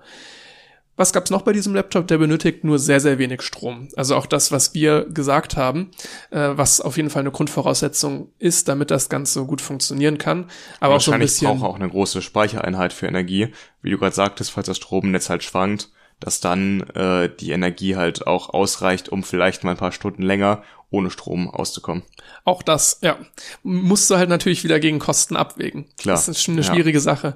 Was noch eine extrem gute Idee war, was auch mit einer der Hauptgründe für den späteren oder quasi darauf folgenden Hype war, ist eine kleine Handkurbel, die sie verbaut hatten. Und zwar konntest du mit dieser Handkurbel den Akku wieder aufladen ähm, und so dann wieder weitere 10 bis 20 Minuten Nutzungszeit zur Verfügung stellen. Wie lange musstest du dafür kurbeln? Ich, ich weiß es nicht genau, aber es, es hieß zumindest damals bei der Prototyp-Vorstellung, dass das auch für ein Kind gut zu machen sein. Das heißt, die Teams, also die Kinder arbeiten in Teams von zwei, einer kurbelt die ganze Zeit und der andere arbeitet dran. Ja, äh, vorstellbar. ähm, aber 10 bis 20 Minuten ist jetzt nicht viel, aber was das für ein Entwicklungsland unter Umständen bedeuten kann. Stell dir vor, du hast quasi nie einen Laptop und musst jetzt da ein bisschen kurbeln, um den Saft irgendwie da dann zu produzieren. Das ist, das ist voll okay. Also, Ja, das Ding ist ja gerade eben für Bildung ist es super wichtig, dass Kinder schon in Kontakt kommen mit Computern. Ich rede jetzt nicht davon, dass Kinder ständig vom Computer hängen sollen, das meine ich gar nicht. Aber eben den Umgang mit gängiger Software zu lernen und zu lernen, wie man sich zurechtfindet in einem digitalen Raum, das ist halt eine qualifizierende Eigenschaft. Also du musst lesen können, du musst rechnen können, klar, die sind immer wichtiger, diese Aspekte. Aber in der heutigen Welt ist es eben auch wichtig, dass du weißt, wie funktioniert so eine Benutzeroberfläche von einem Laptop. Du musst ja nicht unbedingt verstehen, wie der Laptop selbst funktioniert, aber damit man vielleicht dann in Zukunft irgendwann darauf aufbauen kann und sich eben auch aus Armut rausarbeiten kann, braucht man eben Kenntnisse von einem Computersystem. Und jetzt gerade dieser Computer war natürlich als Computer einsetzbar, aber auch noch deutlich flexibler. Zum Beispiel konnte man den auch so zusammenfalten, ein bisschen wie man so Convertibles heutzutage kennt, und den dann als E-Reader verwenden, auch als Spielekonsole oder sogar als Mini-Fernseher. Gut, Mini-Fernseher, dass das jetzt extra beworben wurde, jeder Computer funktioniert irgendwo als Mini-Fernseher. Das stimmt. Aber ähm, also dieses, dieses Umklappen war schon eigentlich auch eine ganz coole Sache. Und wenn man sich jetzt ein Bild von dem Prototypen anschaut, der hatte zwei kleine Antennen oben. Das heißt, die hatten, die haben zusätzlich noch einen Verschließmechanismus dargestellt. Also wenn man den runtergeklappt hat, konnte man mit den Antennen quasi diesen Laptop zusammenhalten, dass der nicht mehr aufgeht. Wenn man die dann aufgeklappt hat, dann konnte man auch den Laptop öffnen. Und diese Antennen haben nochmal dafür gesorgt, dass die Reichweite, wo man jetzt WLAN kriegt, also wie weit man sich davon entfernen kann, sich ein gutes Stück erhöht und auch wieder sehr, sehr clever, man hat ein Mesh-Netzwerk eingerichtet. Das heißt, diese Laptops konnten ähm, sich gegenseitig WLAN spenden, sozusagen. Also quasi wie wenn man am Handy so einen Hotspot einrichtet. In, genau, genau das, genau das Prinzip, nur dass das jetzt über bis zu 20 Laptops laufen kann. Wie viel von der Bandbreite kommt am letzten Laptop an? Wahrscheinlich auch da wieder sehr, sehr wenig, aber selbst wenn du jetzt, sagen wir mal, fünf Minuten warten musst, bis eine Internetseite lädt, ist, ist das besser, als wenn sie gar nicht lädt. Exakt. Ja. Ja, trotzdem, recht, ja. trotzdem wieder was, ne? du möchtest auf irgendeine Seite irgendeine Information suchen und auf einmal hast du Zugriff auf eine Information, wenn es auch fünf Minuten plus zehn Minuten kurbeln, 15 Minuten dauert, auf die du sonst niemals Zugriff bekommen hättest. Ja, ich hatte das irgendwie letztens nochmal gelesen, so Google als, wie hatten die das genannt, Neuroprothese dass wir, also wir verwechseln schon mal, dass wir halt gar nicht dieses Wissen haben, was Google hat, aber wir erweitern quasi heute schon unser Gedächtnis ganz natürlich mit Google, dass wir sagen können, okay, ich weiß nicht eben, wie äh, die Vornamenabkürzungen von Tolkien sind, aber ich weiß, dass ich diese Informationen super schnell bekommen kann. Das erweitert quasi schon mein Gedächtnis ich brauche diese Information nicht in meinem Kopf zu speichern. Ich weiß ja, dass ich sie innerhalb von fünf Sekunden habe. Das habe ich, das habe ich auch gehört und dass man sich eigentlich gar nicht mehr die Information merkt, sondern nur noch den Weg zur Information. Bei vielen Dingen ist das so. Du findest nicht alles auf Google, natürlich nicht, aber ähm, aber jetzt sogar, dass ich mir Diese nicht sogar die Webseite merke. Also ne, das wäre jetzt ja, wir würden ja alle ein bisschen verblöden, wenn wir jetzt denken, das kann ich aber googeln, sondern man merkt sich tatsächlich exakter sogar den Weg dahin. Also weniger ja. Information und mehr Weg zur Information. Und ich würde das jetzt pauschal erstmal gar nicht negativ beurteilen. Wir werden halt abhängig davon, klar. In dem Szenario aus dem Buch, was du am Anfang angesprochen hast, ist es natürlich schlecht, wenn man plötzlich nicht mehr Sachen googeln kann. Dann ähm, wissen vielleicht manche Menschen nicht mehr, wie man kocht, weil sie alles bisher immer gegoogelt haben online. Aber es hat Aber auch einen Effizienzpunkt, dass ich sage, ich merke mir die ja, genau. leichtere, quasi so eine Art Verlinkung in meinem Kopf zu, wo finde ich die Information, anstatt die gesamte Information, die ich mir in der Fülle eh nicht merken kann. Ich will kann. das auch gar nicht schlecht reden. Du hast viel mehr Kapazität, sage ich mal, um dir komplexere Verfahren zu merken, wie jetzt bei uns im Studium. Du musst dir nicht mehr ganz viele Sachen auswendig lernen. Du hast viel mehr die Möglichkeit, abstraktere und komplexere Zusammenhänge einfach zu lernen. Und ähm, ich denke schon, dass uns das deutlich weiterbringt. Also äh, das ist dann eine Sache, die man halt auch, wie jetzt das Projekt es versucht, Leuten auf der ganzen Welt ermöglichen muss. Und das, dass dieser, diesen Anspruch, den sie da hatten, dieses Projekt, das wirklich allen zu ermöglichen, das hat danach einen sehr, sehr großen Hype auf, ausgelöst. Nachdem ja, dieser Prototyp dann 2005 vorgestellt wurde, äh, mit diesen ganzen ziemlich cleveren Features wie die Handkurbel, das Mesh-Netzwerk, äh, die ausklappbaren Antennen, ähm, diese Faltbarkeit, gut, ob man jetzt das Faltbarkeit gut findet, das sei mal dahingestellt, ne? aber ein relativ in sich stimmiges Konzept zu dem Zeitpunkt. Also jetzt bei der Faltbarkeit fällt mir zuerst ein, dass es wieder nur so ein Point of Failure, weißt du? Da muss man immer abwägen, bringt mir das wirklich was? Oder ist es einfach nur ein Punkt, ein weiterer Punkt, wo dieser Laptop kaputt gehen kann, frühzeitig? Ja, ja so oder, oder teurer wird, ne? Oder teurer wird ähm, auch. Was ja. noch dazu kam, war gleichzeitig zu der Vorstellung dieses Prototypen hat man den unter dem Namen 100 Dollar Laptop vermarktet, beziehungsweise ja, unter dem Namen war der zu finden. Das wird später noch so ein Stück weit zum Rattenschwanz. Äh, da komme ich gleich drauf. Erstmal großer Hype nach der Vorstellung. Ich meine mal gelesen zu haben, jetzt im Kontext auch von OLPC, dass ein Laptop zu der Zeit 2005 etwa 1000 Dollar gekostet hat. Ein gängiger Laptop. Das heißt, das ist schon 100, also 100 Dollar wäre natürlich ein Zehntel. Das ist ein, sehr großes also, Ziel, ne? Das ist Wahnsinn. Ja. Angeblich hat sich sogar Steve Jobs bei der Organisation gemeldet und bot gratis macOS-Lizenzen für die Laptops an. Äh, das hat man allerdings abgelehnt und ähm, das lag daran, weil ähm, OLPC komplett Open Source war, was die Software betraf Und da hätte jetzt macOS nicht mitgezogen, nicht im vollen Umfang zumindest. Und deswegen hatten sie sich dann dagegen entschieden. Auch andere Unternehmen haben sich gemeldet und es kam zum Beispiel auch sogar zu einer Zusammenarbeit mit dem Entwicklungsprogramm der Vereinten Nationen. Also echt namenhafte Sachen. Das war damals schon in aller Munde. Äh, wo ich dich aber mal fragen würde, hast du schon mal davon gehört, bevor ich dir das Thema geschickt habe? Ähm, ich meine nicht. Also ich habe irgendwas mal im Kopf gehabt, so ähnliche Situationen, also ähnliche Dinge, wo man halt versucht hat, ähm, Kindern in Entwicklungsländern was zur Verfügung zu stellen, halt vor allem Internetzugang. Aber ich glaube, diese ursprüngliche Idee, von der äh, habe ich selbst noch nichts gehört. Also es gab, glaube ich, im Nachhinein, vielleicht kommen wir darauf später auch noch, halt immer wieder Nachfolgeprojekte und Leute, die was ähnliches versucht haben. Und es gibt auch heute noch Projekte, um halt Internet in entlegene Regionen zu bringen von diesem OLPC selbst habe ich vorher noch nichts gehört. Ging mir nämlich genauso. Also bevor ich da diesen inspirierenden Artikel gefunden habe, war das mir eigentlich auch kein Begriff. Es war auch ein bisschen vor unserer Zeit, muss man sagen. Ja, da, genau darauf, darauf komme ich. Ne? Es war 2005, da hatten wir jetzt, da hätten wir sowas nicht mitgekriegt, ganz klar. Aber dass wir trotzdem davon vorher nicht gehört hatten, das lässt jetzt nichts Gutes, Gutes vermuten für den weiteren Verlauf von dieser Organisation. Das ist richtig, ja. Das nächste Mal, wo man dann von dem Laptop gehört hat, war die Handkurbel verschwunden. Und das war in der Beta-Testphase.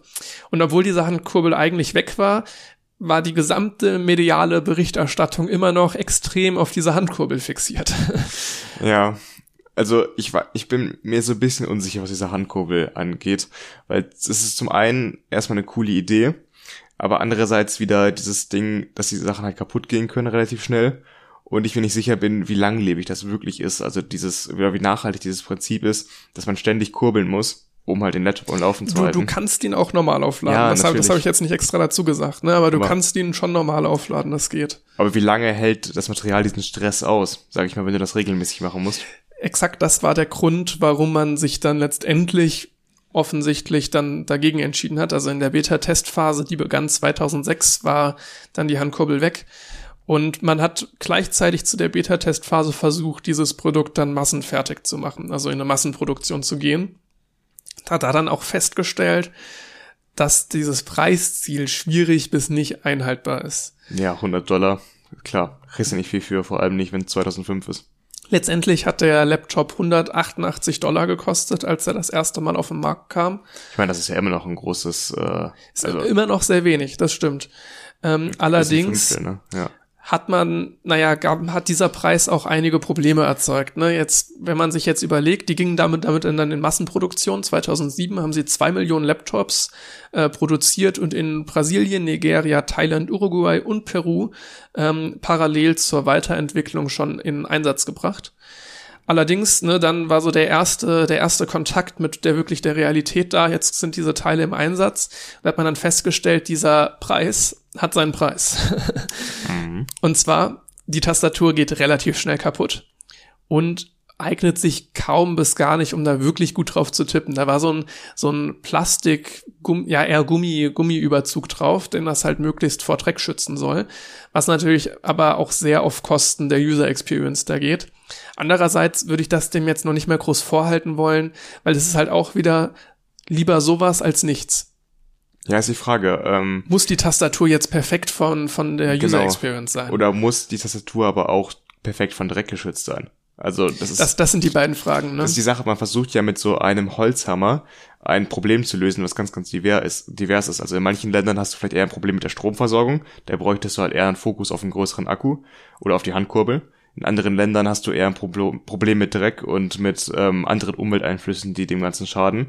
Das heißt, ich glaube, da ist es schwierig, mit einer Lösung ganz viele Probleme lösen zu wollen. Das ist ein guter Punkt, da habe ich eigentlich so gar nicht drüber nachgedacht, aber hast du vollkommen recht. Wie so ein amerikanischer Ansatz, weißt du, wir haben hier ein, ein Produkt, weißt du, das muss jetzt für alle Probleme äh, die Lösung sein. Ein weiteres großes Problem wahrscheinlich ein größeres als die Tastatur, äh, war der zu geringer Speicherplatz. Das waren 860 Megabyte, der jetzt wirklich für Anwendungen frei blieb. Also das Betriebssystem hat auch noch was vom Speicherplatz verbraucht, aber das ist jetzt schon rausgerechnet. Ich weiß gar nicht, wie groß die Speicher normalerweise 2005 waren, weil weiß ich leider auch für nicht. uns heute wirkt das natürlich lächerlich. Das klar. ist sehr wenig, ne? aber es kam zum Teil dazu, dass diese Spiele, die auf dem Gerät möglich waren, in Konkurrenz zur Lernsoftware standen. Hm. Das heißt, ähm, man hat da durchaus durchaus Berichte gehört von Lehrern, die kurz vor dem Unterricht oder wenn nicht sogar schon während des Unterrichts mit einem USB-Stick durch die Klassenräume gelaufen sind und allen wieder die Lernsoftware installiert haben, weil die runtergekickt wurde nach dem Unterricht, um ein Spiel draufzuladen, wo man noch im Schulinternet ist, damit man dann zu Hause spielen kann und dann kommt man wieder und dann ist die Lernsoftware nicht mehr drauf. Und das heißt, es, ja, es war so eine Konkurrenz zwischen den Sachen da. Ich will es den Leuten nicht verübeln, aber ganz sinnhaftig ist es halt auch nicht, ne? Vielleicht hätte man dann einfach auch Spiele gar nicht drauf zulassen sollen. Ja, aber ich will den Leuten auch nicht ja. verübeln, dass sie auch Spiele darauf spielen wollen. Also das ist ja auch Klar. wieder sehr dekadent zu sagen, nee, ihr dürft das nicht, ihr müsst es damit nur lernen. Also, ja. Weiteres Problem, der Bildschirm ließ sich nur mit OLPC-spezifischen Ersatzteilen reparieren. Ansonsten hatte man schon versucht, einen kleinen Fokus darauf zu legen, dass sowas selbst reparierbar ist.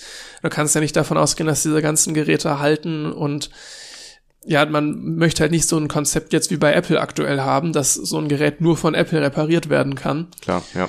Sondern das halt irgendwie da möglichst human und menschennah. Aber ich meine, die. Pläne waren auch alle Open Source, oder? Ja. Das heißt, im Zweifel kann man sich da ja auch einarbeiten. Es gab auch noch Kritik am eigenen Betriebssystem. Das lag daran, das war ein Betriebssystem, was so gestaltet war, dass es auch von Analphabeten äh, bedienbar ist. Erstmal sehr sinnvoll. Allerdings hatte das wenig zu tun mit aktuell sonst gängigen Betriebssystemen. Ich glaube, das war irgendwie auf Linux-Basis, oder? Das war auf Linux basiert und hieß Sugar. Okay. Und war extra auch kindgerecht gestaltet das Problem ist, was da auch gerade von Lehrern wieder dran kritisiert wurde, ist, genauso wie du vorhin meintest, ne, man sollte mit Benutzeroberflächen klarkommen. Es gibt so paar Sachen, die immer gleich sind und so halt mit der digitalen Welt vertraut werden, wie sie dann auch später auf einen zukommen wird. Es gibt viele Dinge, über die denken wir gar nicht nach, wo man jetzt halt einen Tab schließt, wo man halt ähm, überall hindrücken kann, wie man halt ein Fenster verschieben kann auf dem Bildschirm. Das sind Sachen, die für uns intuitiv sind, weil wir in der westlichen Welt damit aufgewachsen sind. Für jemanden, der zum ersten Mal vielleicht ein Betriebssystem benutzt, ist das gar nicht so selbstverständlich. Diese Mechanismen waren bei Sugar, diesem Betriebssystem, eben anders. Und in gewisser Hinsicht ist das ein Nachteil muss man, ja, kann man pauschal wieder nicht bewerten. Es hat jetzt auch einen Vorteil, finde man, ein Betriebssystem für Analphabeten. Klar, es, ja. ja. Vielleicht ist da auch wieder die falsche Lösung, halt einfach eine Lösung für alle zu schaffen. Vielleicht hätte man dann unterschiedliche Oberflächen für unterschiedliche Anwendungsbereiche oder für unterschiedliche Altersgruppen bei den Kindern einführen sollen. Aber dann wird es auch wieder schwierig mit dem Speicherplatz wahrscheinlich. So zusammenfassend kann man, denke ich, sagen, OLPC hat sich selbst ein bisschen unter Druck gesetzt mit diesem 100-Dollar-Versprechen, was sie auch am Ende nicht halten konnten. Es waren 188 Dollar und haben dafür relativ viel in Kauf genommen, was vielleicht nicht sinnvoll wäre, um das langfristig erfolgreich zu machen. Die Idee ist wirklich gut. Also es ist ein echt gutes Projekt, aber vielleicht war die Zeit einfach nicht reif dafür. 2005 um, um eine ähnliche Zeit herum. Man muss trotzdem sagen, es war deutlich billiger als alles vorher. Und äh, deshalb kam auch dann kurze Zeit später ein Konkurrenzprodukt von Intel, was man für, vier, für 200 bis 400 Dollar erwerben konnte. Und das hat OLPC und auch ihr Vorstand, Nicolas Necroponte, ähm, gar nicht gut aufgenommen, als dieses, dieses Konkurrenzprodukt kam. Und zwar ging so von OLPC der Vorwurf aus, dass Intel das eigentlich nur macht, um OLPC vom Markt zu drängen. Man muss nochmal dazu sagen, es ging dir nicht um Profite, das war eine Non-Profit-Organisation, ne? Ja, ja. Und dass sie halt ein bisschen Angst hat, also dass Intel Angst hat, dass jetzt OLPC den Markt mit Billig-Laptops flutet und sie halt da auch gerne den Fuß in der Tür haben wollen. Mhm. Und deswegen halt dieses äh, Produkt rausbringen. Ähm, das hat OLPC aber halt schon als Angriff irgendwie gesehen, gerade halt eine Non-Profit-Organisation, wie du sagst, ne, die ja. ähm, da eigentlich Entwicklungshilfe leisten möchte, dann mit so einem Konkurrenzprodukt anzugehen. Man hätte auch anders reagieren können und sagen, wir freuen uns doch, wenn da Bewegung in den Markt kommt. So ein bisschen. Ja, kommt drauf an, aus welcher Perspektive man das betrachtet. Hat man jetzt eher Angst davor, dass das kommerzialisiert wird, auch dieses Thema? Dass man halt äh, versucht, einen neuen Markt zu erschließen? Oder sieht man das eher als Chance, dass die eigentlich dieses kommerzielle Unternehmen wie Intel auch Entwicklungshilfe leisten möchte. Da weiß ich jetzt auch nicht genau, was die Intention von Intel war bei der Marktentführung von diesem anderen Laptop. Wahrscheinlich haben sie so richtig ein Statement dazu nicht gegeben, aber jetzt Necroponte war sich da relativ sicher. Ich, von ihm gibt es ein Zitat äh, bezüglich Intel. Äh, Intel should be ashamed of itself. Ist deutlich, ja. Es ist relativ deutlich. ähm, ja, also da lief es dann auf einmal für OLPC nicht mehr sonderlich gut. Sie kamen dann mit einer relativ cleveren Marketingstrategie daher. Ähm, allerdings war das auch dann, diese Marketingstrategie ging damit einher, dass man zum ersten Mal auch als Normalperson diesen Laptop kaufen konnte und den dadurch nicht mehr nur noch für Entwicklungshilfe einsetzbar war. Vielleicht kann man es, ja, wer es, weiß man letztendlich nicht, aber so eine leichte Trotzreaktion dann auch gegenüber Intel, ähm, weil man vorher ja wirklich nur Entwicklungs Hilfe betrieben hat. Das heißt, Intels Sorge, da irgendwie nicht den, nicht den Fuß in die Tür zu kriegen bei dieser Markterschließung, ist da eindeutig schwachsinnig. Mhm. Ähm, danach dann vielleicht nicht mehr nach dieser Marketingstrategie. Und zwar hieß die Give One, Get One. Und das funktioniert so, dass du einen Laptop für circa 400 Dollar kaufen kannst und gleichzeitig wird ein weiterer in ein Entwicklungsland verschenkt. Also von OLPC jetzt. Von OLPC. Ja, genau. Ja.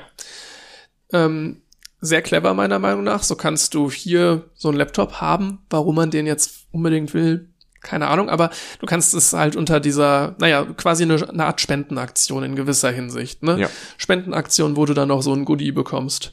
Ähm, damit haben sie es auch geschafft, 162.000 Laptops nochmal zu verkaufen. Trotzdem blieb das ganz weit unter den Erwartungen. Wenn man sich noch Nachrichtenartikel von der damaligen Zeit durchliest, dann ja, wurde das zum Teil dargestellt wie jetzt die Errungenschaft der Welt, was die Welt krass verändern wird und was allen Entwicklungsländern helfen wird. Natürlich auch unrealistisch. Genau, das wollte ich gerade sagen. Kein einzelnes Produkt wird die Welt so derartig verändern. Das heißt, es war schon von Anfang an klar, dass es wahrscheinlich ein bisschen zurückfallen wird hinter diesen Erwartungen. OLPC ging selber mal, oder hatte die Hoffnung begründet, mal jeden Monat um die Millionen äh, Geräte produzieren zu können und rauszubringen. 162.000 dann mit dieser Marketingaktion und vorher die zwei Millionen, okay. Äh, aber viel mehr wurden es dann auch nicht. Insgesamt hat OLPC schätzungsweise drei Millionen Laptops verkauft. Ähm, wie ging es dann weiter? Der nächste Rückschlag so ein bisschen war, als dann die Software nicht mehr vollständig Open Source wurde. Und zwar für eine Weiterentwicklung, die man dann auf Windows basieren wollte. Das klingt jetzt erstmal komisch, wenn man das bei macOS ja gerade noch abgelehnt hat. Allerdings war das, nachdem dann die Kritik am Betriebssystem laut wurde. Vorher war nur der Prototyp da, wo niemand so richtig das Betriebssystem gesehen hat. Und die meisten Betriebssysteme sind ja eben von Windows. Also hier von Microsoft im, im Richtung Windows. Ich glaube, irgendwie auf den Heimcomputern in allen Ländern der Welt, ich glaube zu 88 Prozent insgesamt, wird da mit Windows gearbeitet. Das heißt, es macht schon Sinn, dieses Betriebssystem eben kennenzulernen obwohl sie das gemacht haben, diesen Schritt gegangen sind und den Open Source Status quasi verloren haben, wurde das Gerät mit Windows nie eingeführt. Das lag auch daran, weil die erste große Weiterentwicklung dann scheiterte an der Finanzierung. Und damit war dann so ein bisschen OLPC in dem früheren Sinne tot.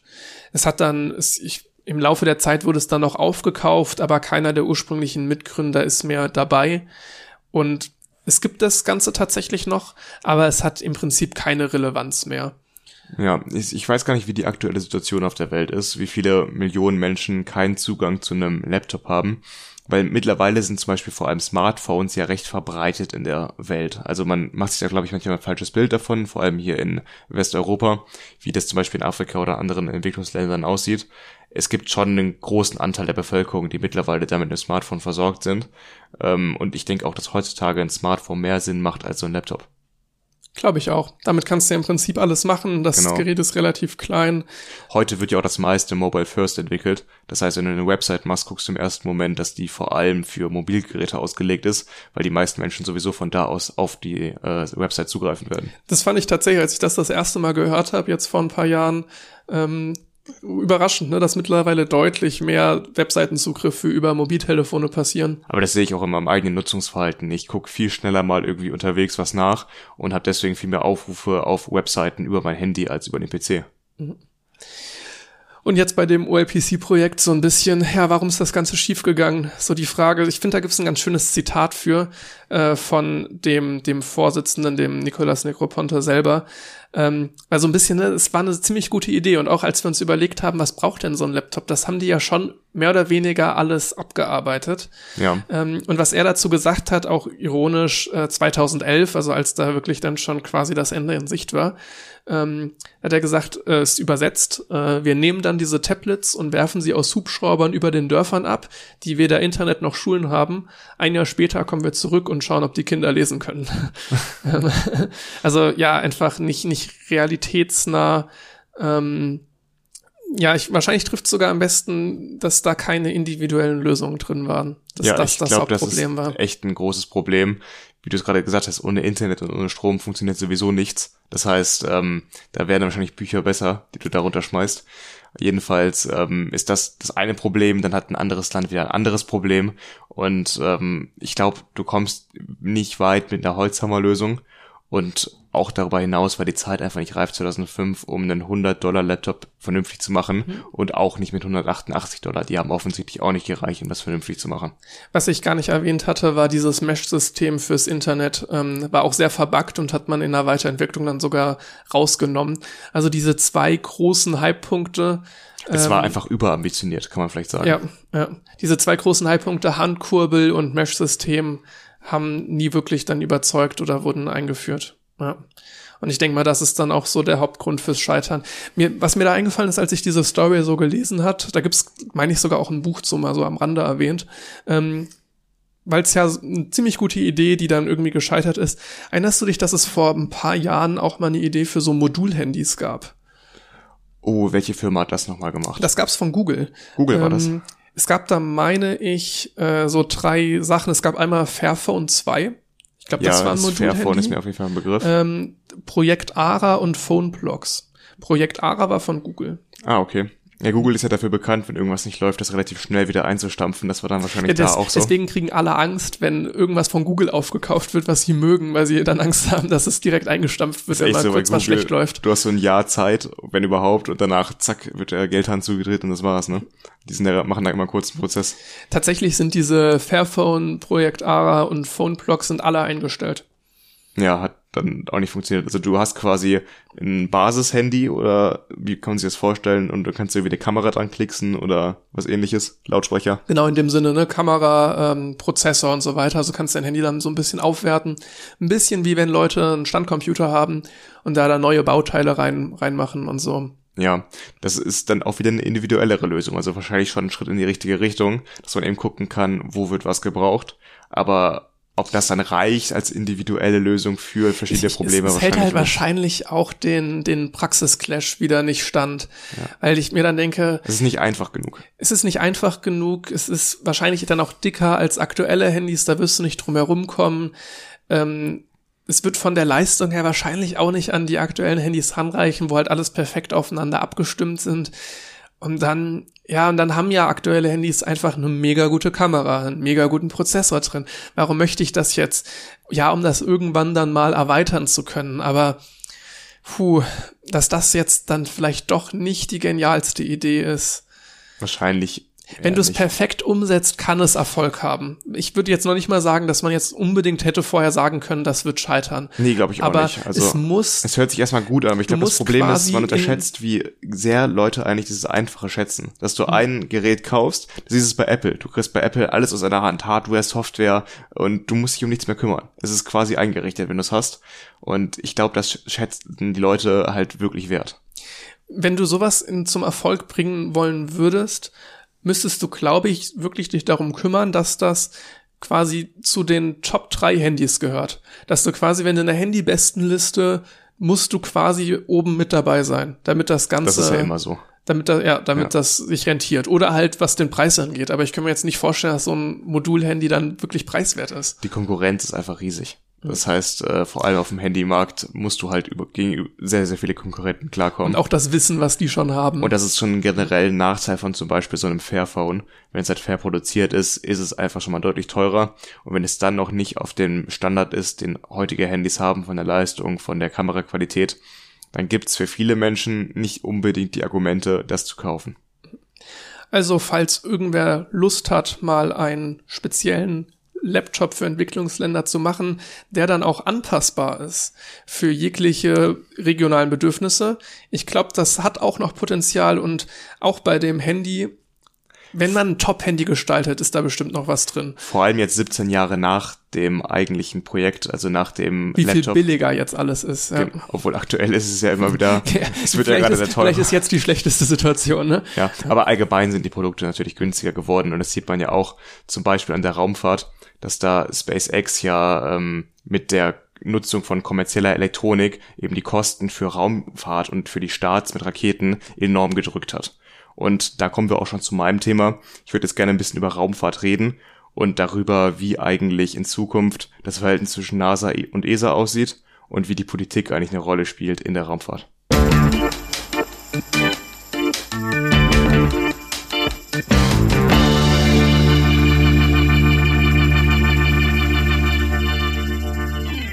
In der letzten Folge habe ich schon erwähnt, dass die ISS bis 2030 verlängert wurde. Das heißt, dass bis 2030 die Finanzierung vor allem durch die USA gesichert ist und bis dahin Astronauten auf der ISS bleiben können. Ähm, ist insgesamt schon seit 21 Jahren sind durchgehend Menschen auf der ISS. Das habe ich jetzt auch gelesen in dem Zusammenhang. Und das finde ich schon beeindruckend eigentlich, dass wir so lange schon Ausposten haben von der Das, Menschheit. das muss, glaube ich, auch sein, ne? Damit das Ding da instand gehalten wird, muss, glaube ich, auch immer jemand da sein. Insgesamt waren das bisher 250 Menschen, davon vier Deutsche. Und ähm, das ist eigentlich eine reine Erfolgsstory, die ISS, vor allem auch für die internationale Zusammenarbeit. Ich habe mich jetzt in dem Thema, was ich vorbereitet habe, vor allem an dem Spektrum-Artikel orientiert, aber dann auch viel in Blog-Einträgen der NASA gelesen. Ich werde einfach mal alles, was ich wichtig finde, vor allem diesen Spektrum-Artikel unten verlinken. Da könnt ihr selbst mal reinschauen und euch dazu ein bisschen informieren. Ich werde das jetzt ähm, darauf aufbauend machen. Allerdings habe ich da, wie gesagt, auch relativ viel sonst seitlich noch dazu geholt an Informationen. Fangen wir mal damit an, was die NASA jetzt eigentlich vorhat. Wie gesagt, bis 2030 wird es noch weitergehen mit der ISS, aber irgendwann ist das Ende in Sicht. Das Ding ist auch einfach ein bisschen veraltet mittlerweile. Wie gesagt, seit 21 Jahren durchgehend im Betrieb. Und das Ziel ist trotzdem, dass die NASA eine US-amerikanische Präsenz im niederen Erdorbit beibehalten möchte. Das bedeutet für sie, ähm, zusammenzuarbeiten mit US-Unternehmen. Und da hat sie jetzt im Dezember eine Ankündigung gemacht, dass da eine Vereinbarung mit insgesamt drei verschiedenen US-Unternehmen getroffen wurde, um eben ein amerikanisch geführtes kommerzielles Wirtschaftssystem im niedrigen Erdorbit aufzubauen. So nennt es die NASA selbst. Und ähm, so will man sich in Zukunft für Experimente nur noch bei den Unternehmen einkaufen, sodass man die Raumstation quasi nicht mehr selbst betreiben muss. Ähm, zu diesen Unternehmen gehören zum Beispiel das von Jeff Bezos ähm, betriebene Unternehmen Blue Origin. Und das soll gemeinsam mit Sierra Space eine Raumstation namens Orbital Reef ab der zweiten Hälfte der 20er Jahre bauen. Jeff Bezos hat man ja mitbekommen, der ist jetzt auch zum ersten Mal an den Rand des Alls geflogen. Man darf ja nicht sagen ins All, weil der war ja nicht 100 Laut, Kilometer hoch. laut amerikanischen Standards war er im All und laut europäischen nicht. Nicht nur europäischen, ich glaube weltweiten Standards war er nicht im All. Ich, ich meine, dass sich die US-amerikanischen unterscheiden von Ja, genau. Ähm, ich glaube, es gibt so eine weltliche, also eine Definition auf der ganzen Welt, wo man sagt, so ab 100 Kilometer ist es Weltall. Und die Amerikaner sagen 80. Warum auch immer. Wahrscheinlich ist es ein Umrechnungsding oder sowas. vielleicht, ja, das könnte sogar gut sein. Das ist irgendwie 80, ja, weiß ich nicht genau. Jeff Bezos war für die Amerikaner im All, für den Rest der Welt nicht, aber er hat von oben sich ein bisschen die Welt angucken können. Und äh, jedenfalls ist sein nächstes Ziel mit der Firma eben so eine kommerzielle Raumstation irgendwann Ende der 20er Jahre installiert zu haben im Or- Erdorbit, womit dann halt die NASA auch einen Nachfolger quasi für die ISS hat. Und ähm, die soll vor allem für ähm, kommerzielle und touristische Aktivitäten genutzt werden, im Fall von Blue Origin. Und äh, für zehn Personen ist sie ausgelegt. Als Jeff Bezos im All war, war er auch nicht mehr als ein Tourist. Das war ja auch einfach mal oben gucken. So. Genau. Und das kann man sich dann vielleicht vorstellen wie ein Hotel oder so, diese Raumstation.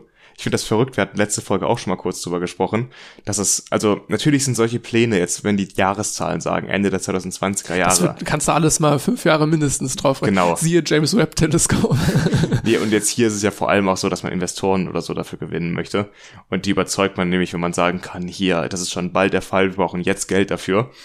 Wenn Das, es dann das erleben sie noch, bevor sie tot sind. Ja, wahrscheinlich, genau.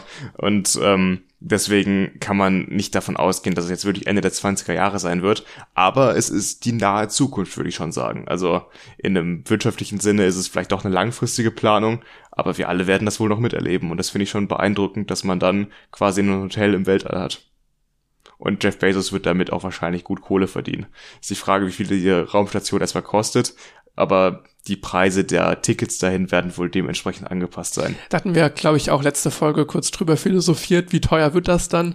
Ist das so, dass man da mal eben hinfliegen könnte? Also mal eben wahrscheinlich eh erstmal gar nicht, aber handelt es sich jetzt um 10.000 oder 100.000 Euro? Und egal, auch wenn es Millionen kostet, was es wahrscheinlich wird am Anfang. Am Anfang, klar. Es ja. wird Menschen geben, die das halt bezahlen, egal wie teuer. Und deswegen denke ich mir, die werden Siehe schon, Jeff Bezos. Genau. Es gibt ja noch genug andere Milliardäre auf dieser Welt. Ne? Also es ist ja nicht so, dass es uns an Milliardären mangeln würde. Und äh, das, die Sache ist jetzt, warum die NASA auch das so angekündigt hat, groß. Dieses Projekt bekommt 130 Millionen Dollar an Förderung von der NASA, eben weil das Ziel ist, die US-amerikanische Präsenz im Orbit aufrechtzuerhalten und das Ganze fällt nicht zum Beispiel den Chinesen zu überlassen, die ja mit Tiangong oder wie auch oh. immer Tian. Ähm, ich, ich finde es bestimmt noch in äh, diese Raumstation, die sie ja mittlerweile letztes Jahr an den Start gebracht haben. Das ist ja ein ständiger Außenposten der Chinesen. Da werden wohl wahrscheinlich zuerst mal keine Amerikaner drauf können. Und um trotzdem Amerikanern die Möglichkeit geben, ständig im Weltall zu sein, unterstützt die NASA eben solche Unternehmen von zum Beispiel Jeff Bezos. Hast du was gefunden? Nee. Ich gehe gerade die ganzen alten Sendungsnotizen ich durch. Ich kann das ja auch mal ich, eben Ich weiß googlen, aber ne? auch nicht mehr. Chinesische Raumstation, da wird man das sicherlich finden. Äh, schauen wir mal kurz. Sie heißt ähm, ah, Tiangong. Tiangong 1, Tiangong 2. Das habe ich doch auch gesagt, oder? Äh, ja, hast du gesagt. Verrückt. Ich, ich, genau in der mein, Sekunde finde ich es auch in den Shownotes. Das mein ist Gedächtnis. Ähm, Wahnsinn. Folge 4. Oh, echt schon so lange her? Ja, ich, ich habe gerade auch mehr so 18, 17 durchgeklickt anstatt. wow, okay. ähm, jedenfalls ist das nicht das einzige Unternehmen, was da jetzt ähm, Geld von der NASA bekommt, um eben so eine Raumstation aufzubauen. Ein anderes Unternehmen ist Nanorex die die Raumstation äh, Starlab aufbauen wollen und die ist für 2027 geplant. Das ist auch nicht mehr so lange hin. Rechnen wir mal fünf Jahre, wie du es eben gesagt hast, drauf. Anfang der 30er Jahre ist trotzdem noch äh, in naher Zukunft, würde ich es würd fast nennen. Ganz, ganz, ganz kurz, ich muss noch mal ganz kurz auf die chinesische Raumstation eingehen, weil die jetzt vor kur relativ kurzem neu gestartet ist. Die heißt Tianhe. Ach so. Okay. Äh, Tiangong 1 und Tiangong 2, äh, also Tiangong 1 ist 2011 gestartet und Tiangong 2 ist ähm, deutlich später gestartet. Ich war, da habe ich leider hier gerade nichts zu stehen. Ähm, ja, aber Tianhe ist die aktuelle. Es heißt irgendwie übersetzt himmlischer oder irgendwas mit dem himmlischen Palast oder sowas. Also es hat einen sehr epischen Namen. Äh, ja, da, da war auf jeden Fall was in die Richtung, aber ich finde es hier leider gerade auch nicht. Aber ja. sorry, dass ich unterbrochen habe. Das Kein ähm, Problem. Ich wollte es noch kurz anbringen. Jedenfalls NanoRex mit dem Starlab. Das ist wirklich etwas, was nicht so in die Richtung kommerzielle Raumfahrt, in Richtung Tourismus geht.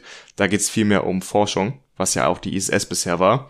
Und da sollen verschiedene Labore drauf installiert werden, zum Beispiel für Biologie, Botanik und auch Materialforschung wo man dann vor allem auch zum Beispiel für längere Missionen zum Mars an Möglichkeiten forschen möchte, wie man eben Pflanzen im Weltall anbauen kann oder auch wie Material am besten ähm, verbaut werden muss, damit es im Weltall gut funktioniert, was für Materialien man braucht und wie man halt eben die so ein Raumschiff zum Mars vielleicht aufbauen würde. Und dieses, äh, diese Station namens Starlab ist eben nur für vier Personen ausgelegt, nicht wie dieses Hotel von Jeff Bezos für zehn Personen, bekommt aber auch nochmal mehr Förderung von der NASA eben, denke ich mal, wegen diesem Fokus auf Forschung. Da sind es nämlich 160 Millionen Dollar Förderung. Das halte ich auch für sinnvoll, dass die NASA eher Projekte fördert, die ein Forschungsinteresse vertreten, als einfach nur ein Hotel quasi in Erdorbit. Das finde ich ohnehin verwunderlich, weil das ja schon staatliche Mittel sind. Also da geht's, glaube ich, wirklich um Prestige und ja, dass die Amerikaner ja, halt. Dass die so ein Ego-Problem haben. Ja, die brauchen da jemanden oben sonst. Es ist ja auch, was Wettbewerb angeht, da kannst du, dass das überhaupt rechtlich in den USA zulässig ist. Das finde ich auch interessant. Das sind ja wirklich öffentliche Gelder, die einem Unternehmen zugutekommen. Also die ne? müssten, ich weiß nicht, ob es da eine Ausschreibung gab und das ist dann dahin gefallen, aber warum macht denn die NASA dann eine Ausschreibung dieser öffentlichen Gelder, die nicht forschungsgebunden? Also ich ja. weiß nicht, vielleicht gibt's auch Forschungsprojekte auf der Blue Origin Raumstation, aber vielleicht wahrscheinlich, ne, wirst du sowas dann auch da machen zusätzlich zum Tourismus. Aber ich glaube, vordergründig geht's da wirklich um Tourismus und das wundert mich dann dementsprechend auch. Ein drittes Unternehmen hat äh, eine Raumstation angekündigt, die bisher noch keinen Namen bekommen hat. Das ist der Raumfahrtkonzern Northrop Northrop Grumman. Grumman. Hör ich das erste Mal von. Die haben auf jeden Fall in der Vergangenheit auch schon ähm, zum Beispiel Module gebaut für das Andocken an der ISS und so. Das heißt, die haben Erfahrung im Weltraumbusiness. Äh, ich habe aber von dem Namen vorher auch noch nichts gehört. Jedenfalls planen die ein quasi Basismodul zu bauen für den Erdorbit, woran dann, wie ich das, wenn ich das richtig verstanden habe, andere Unternehmen ihre eigenen Module dran anschließen können. Das heißt, ein anderes Unternehmen muss dann nur noch ein Modul für dieses Basismodul bauen kann das seinen Bedürfnissen anpassen, da dann quasi andocken und kann dann ein eigenes Modul quasi mit diesem Basismodul verbinden und zahlt dann halt das Geld, irgendwie eine Liegegebühr kann man es vielleicht nennen, an Northrop Grumman, sodass halt ähm, das flexibel einsetzbar bleibt für Tourismus oder auch Forschung. Das wird dann zeigen, was der Markt am ehesten möchte.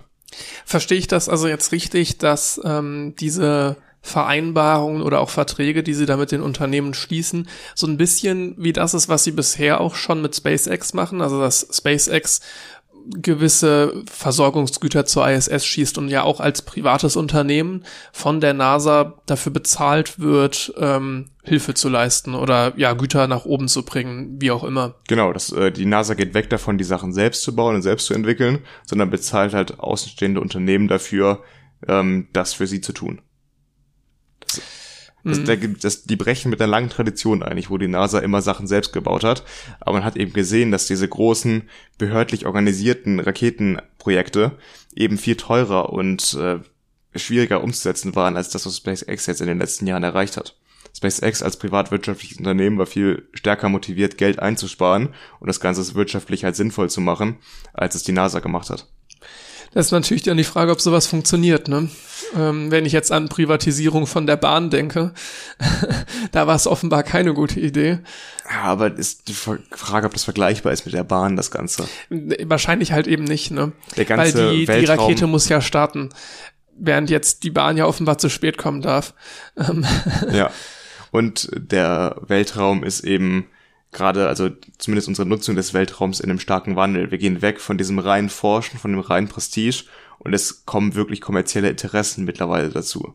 Ähm, zum Beispiel hat das auch die Northrop Grumman Group da, der Raumfahrtkonzern hat das angekündigt, dass man eben auch diese, dieses Basismodul für die Industrie nutzbar machen möchte, dass halt einfach andere Unternehmen Experimente darauf durchführen können, um zu gucken, was könnte man vielleicht wirtschaftlich nutzen. Ich hatte letztens auch einen Artikel gelesen, dass man die Idee verfolgt, vielleicht ein großes Solarnetzwerk, also aus Solarpanelen, im Erdorbit zu stationieren irgendwo, um dann halt quasi die Energie mit dem Beam runter zu beamen auf die Erde und da einzufangen. Das ist eine verrückte Idee, aber du hast halt keine Atmosphäre, die irgendwie die Sonnenenergie abschmälert und hast quasi unendlich Platz, wo du halt ein riesiges Solarpanelnetz im Weltall installieren kannst. Das könnte halt enorm an, also enorm Energieprobleme lösen. Fällt da nicht Schatten auf die Erde runter? Du würdest es wahrscheinlich so weit weg installieren, dass es dass weniger es Problem genug ist. streut, dass es dann egal ist. Ja, ja. finde ich eine ganz interessante Idee, aber das zeigt halt, wie man das vielleicht wirtschaftlich nutzen kann in Zukunft. Ist auf jeden Fall eine interessante Möglichkeit. Und da ist auch eine Menge Kohle hinter. Also es ist ja quasi ein komplett unerschlossener Bereich, wo man halt Geld machen kann. Und dass die Amerikaner an sowas interessiert sind, wundert mich halt nicht, ne? Dass sie nee, ja die Ersten nee. sind, die das kapitalisieren wollen. Nur zur Vollständigkeit, der, der Raumfahrtkonzern, jetzt sage ich das nochmal, Northrop Grumman, ähm, bekommt 125 Millionen Dollar von der NASA, also auch nicht unerheblich, aber ein bisschen weniger als die anderen beiden Unternehmen. Wie wir das eben schon kurz angesprochen haben, da stellt eben jetzt einen kompletten Systemwechsel in der Nutzung des Weltalls und vor allem der niederen Orbite um die Erde dar. Und das wird auch zu Problem für die Europäische Weltraumagentur, ähm, kurz ESA, weil die bisher nämlich ihre hohen Ausgaben für die Raumfahrt damit gerechtfertigt hat, dass man europäische Unternehmen bezahlt. Das heißt, man baut ein Modul für die ISS, aber dieses Modul wird halt hier in Europa gebaut und das Geld fließt auch an diese europäischen Unternehmen, damit werden europäische Arbeiter bezahlt, die das zusammenbauen und entwerfen und es geht eben nicht an diese äh, amerikanischen Unternehmen wie SpaceX, wie Blue Origin oder halt viele weitere, weil man halt damit eben die Milliarden, die die ESA, ich glaube, die haben ein Budget von sieben Milliarden jedes Jahr, rechtfertigen konnte. Ich meine, der Spektrograph, der im James Webb Teleskop eingebaut ist, der wurde in Deutschland entwickelt. Ah ja, und ich glaube auch jetzt hier äh, gerade ein Antrieb für die Artemis-Mission der NASA wird auch gerade in Deutschland entwickelt, mhm. hatte ich gelesen.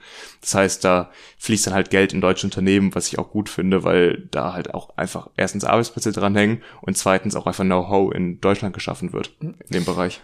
Ich glaube auch von den Ariane-Raketen, die Triebwerktests werden auch in Deutschland gemacht. Ich meine, auf der Ariane-Rakete, die jetzt äh, das James Webb-Teleskop ins All geschossen hat, war auch eine große Deutschlandflagge drauf, mhm. neben den anderen Ländern, die daran ja, mitgearbeitet ja. haben. Also jetzt bei den Triebwerktests bin ich mir ziemlich sicher, dass die in Deutschland gemacht werden vom DLR. Ja, ähm, das Geld ähm, will man halt auf keinen Fall in die USA überweisen, weil dann würde es, glaube ich, schwierig ähm, in den einzelnen Mitgliedsländern der ESA das zu argumentieren, warum man jetzt gerade Geld in die USA zahlt, damit man selbst irgendwie Astronauten hochbekommt. Es ist natürlich auch ein Prestige, wenn da deutsche oder generell europäische Astronauten ins Weltall fliegen, aber da muss man natürlich abwägen dagegen, macht es Sinn, dann Milliarden an US-amerikanische Unternehmen zu zahlen. Wie du es eben schon gesagt hast, mittlerweile bezahlt hat die NASA Geld an SpaceX, damit sie ähm, die Astronauten und Astronautinnen ins Weltall schießen, zum Beispiel zur ISS. Und äh, das macht die NASA aktuell für die Europäischen mit. Darauf komme ich gleich noch, warum sie das macht. Aber die Europäer sind halt aktuell noch nicht bereit, zum Beispiel SpaceX zu bezahlen, um halt Astronauten zur ISS zu bekommen. Ja, äh, warum das funktioniert überhaupt? Warum zum Beispiel die ESA jetzt gerade nichts an SpaceX zahlen muss, aber zum Beispiel deutsche Astronauten auch mit SpaceX zur ISS fliegen können, ist das sogenannte Bartern. Das habe ich vorher noch nicht gehört. Das ist ein Begriff aus dem Weltraumjargon und der heißt so viel wie Tauschhandel.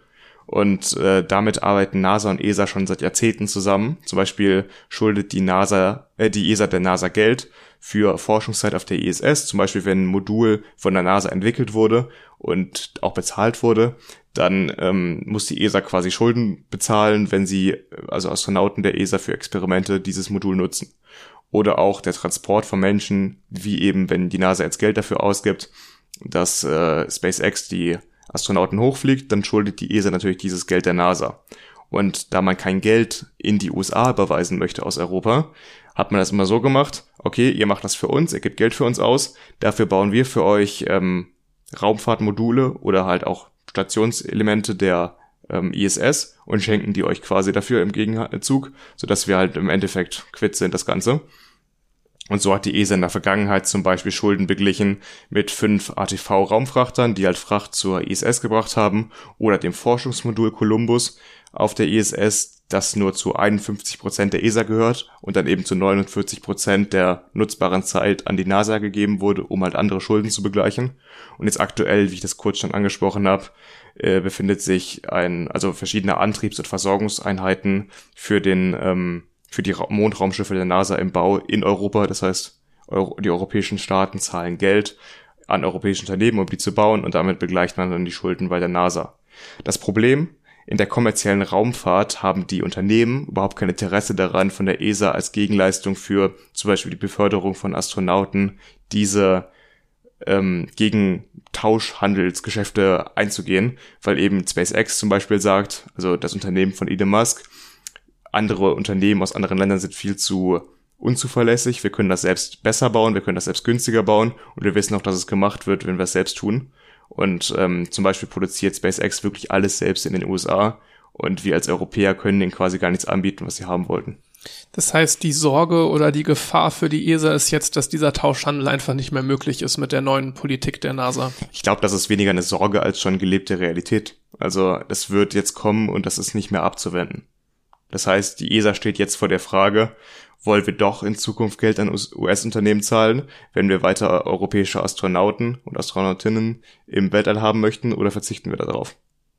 Und das ist, da sind wir wieder bei dieser Grundsatzfrage, was darf eigentlich Raumfahrt kosten und wo wird dieses Geld hin investiert?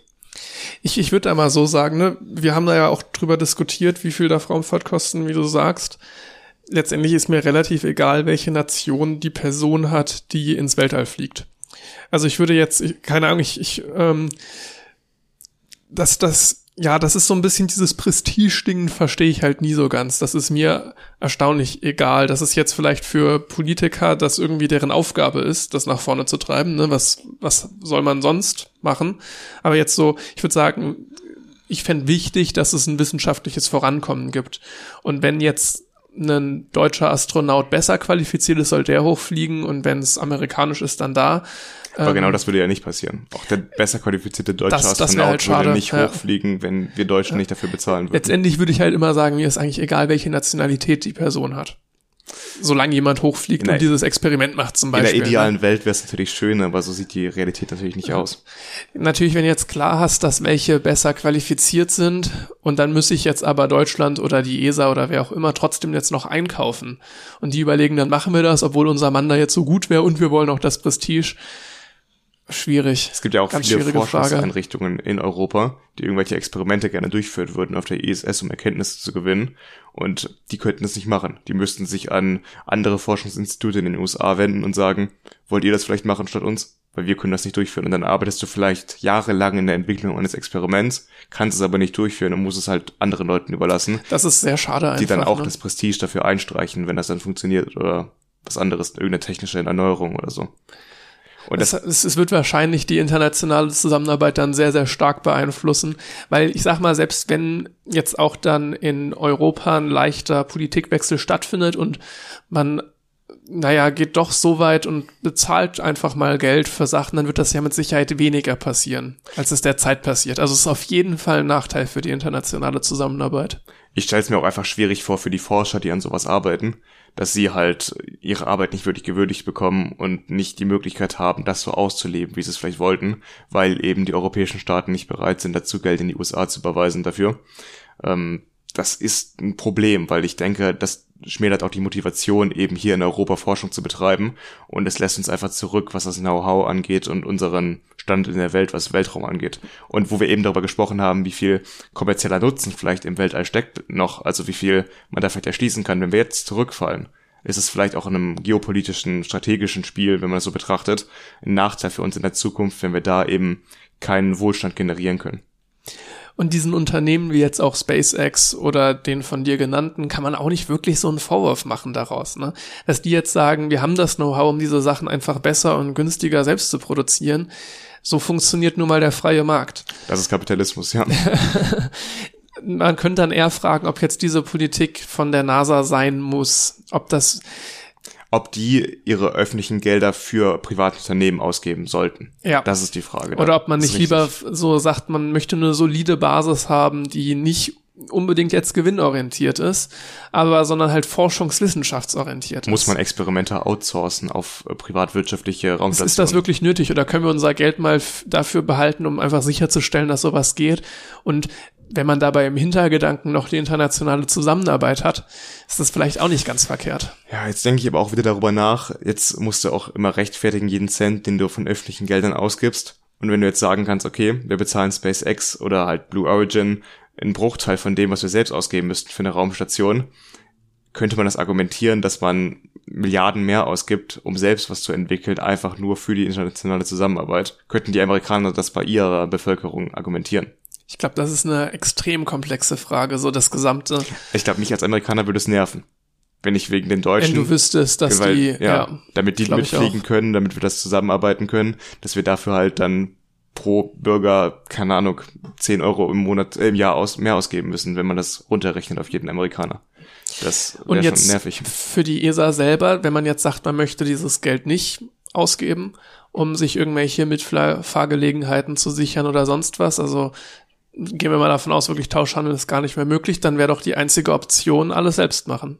Oder halt europäische Unternehmen aufbauen, die eben wie Blue Origin das gleiche, genau ja. das gleiche machen. Aber aktuell gibt's keine europäischen Unternehmen, die in der Liga mitspielen. Die gibt's vor allem in Amerika. Das ist ein Problem. Vielleicht müssen wir versuchen, irgendwie den Wirtschaftsstandort hier in Europa weiter voranzutreiben, was halt Weltraumwirtschaft angeht, dass wir da halt Möglichkeiten schaffen, dass wir halt Konkurrenten haben zu Blue Origin oder SpaceX. Aber so richtig cool sieht das alles nicht aus. Nee, aktuell nicht. Alexander Gerst hat dazu gesagt, ich kann mir das mal kurz raussuchen. Alexander Gerst war ja Kommandant auf der ISS und war, glaube ich, auch schon zweimal insgesamt oben. Äh, dass die, er ist ja auch früher schon mal mit Soyuz-Kapseln hochgeflogen, dass man damals halt noch als voll integrierter Pilot mitgeflogen ist. Also als Astronaut war man auch dafür verantwortlich, dass man das Ding fliegt etc. Während man heute quasi mehr Passagier ist. Man bezahlt ein Ticket, setzt sich rein bei SpaceX und wird hochgeflogen. Das ist auch eine komplette Veränderung von dem, was es bedeutet, Astronaut zu sein. Während man früher halt da voll eingebunden war, ist man heute quasi nur noch Passagier und setzt sich wie in einen Bus rein. Das ist jetzt übertrieben, aber. Das ist auch ganz, ganz witzig eigentlich, die Vorstellung. Ne? Ja, es hat sich halt komplett geändert und es wird sich in Zukunft auch noch weiter ändern. Ähm, ja, Zunächst aber gibt's noch einmal ein Projekt, was die NASA im traditionellen Sinne betreibt, mit internationalen Partnern, nämlich das Lunar Gateway. Ähm, das wird schon mal oftmals im Scherz als Arbeitsbeschaffungsmaßnahme bezeichnet. Das ist eine ständige Raumstation, die dann im Rahmen der Artemis-Mission um den Mond kreisen soll, von wo aus man dann, also wo man andocken kann, von wo aus man dann runter auf den Mond absetzen kann. Manche Leute sagen, ähm, dass es halt auch einfacher wäre, sofort zum Mond zu fliegen, dass man dieses Lunar Gateway gar nicht braucht und dass es eben dafür da ist, um die internationalen Partner zufriedenzustellen und zusammenzuarbeiten daran, obwohl es nicht unbedingt notwendig wäre. Ich, ich, ich würde sogar auch fast behaupten, dass das, das darfst du wahrscheinlich da nicht so sagen, aber dass das, das unter Umständen auch komplett rechtfertigen kann, könnte ich mir vorstellen. Also dass das durchaus sehr sinnvoll ist, auch allein hinsichtlich einer internationalen Zusammenarbeit. Jedenfalls ähm, soll die ESA da zwei Service-Module beitragen zu dieser äh, Raumstation um den Mond und einige weitere Komponenten und als Gegenleistung bekommt sie dafür dann drei Mitflüge, das heißt drei europäische Astronauten dürfen dann zu dieser Raumstation um den Mond fliegen. Allerdings ähm, wird das wohl nicht darin münden, dass diese Astronauten auch auf dem Mond landen werden. Das heißt, die dürfen dann mitfliegen zur Raumstation, aber die NASA hat recht klar gemacht, dass diese Gegenleistung nicht reicht, also die Module, die man dafür entwickelt, um diese Astronauten dann auch auf dem Mond landen zu lassen. Und das wird wohl eines der letzten dieser Tauschgeschäfte sein und danach gibt's sowas eigentlich nicht mehr. Dass das so ein krasses Quid pro Quo ist, war mir vorher jetzt auch gar nicht so bewusst. Nee, mir auch nicht. Mit dem ihr, das reicht aber nicht, dass ihr auf dem Mond dürft. Das ist ja. Weil die Mondlandung, das war letztes Jahr, wurde dieser Auftrag vergeben, das wird SpaceX machen. SpaceX wird die Amerikaner auf den Mond bringen und dafür wird die NASA dann an SpaceX das Geld bezahlen. Und weil die ESA eben nicht dazu bereit ist, ähm, wird es nicht reichen, dann quasi SpaceX indirekt mit irgendwelchen Modulen für diese Raumstation zu bezahlen über die NASA. Und ähm, das werden die Amerikaner dann allein machen. Spannend, ja. Ja.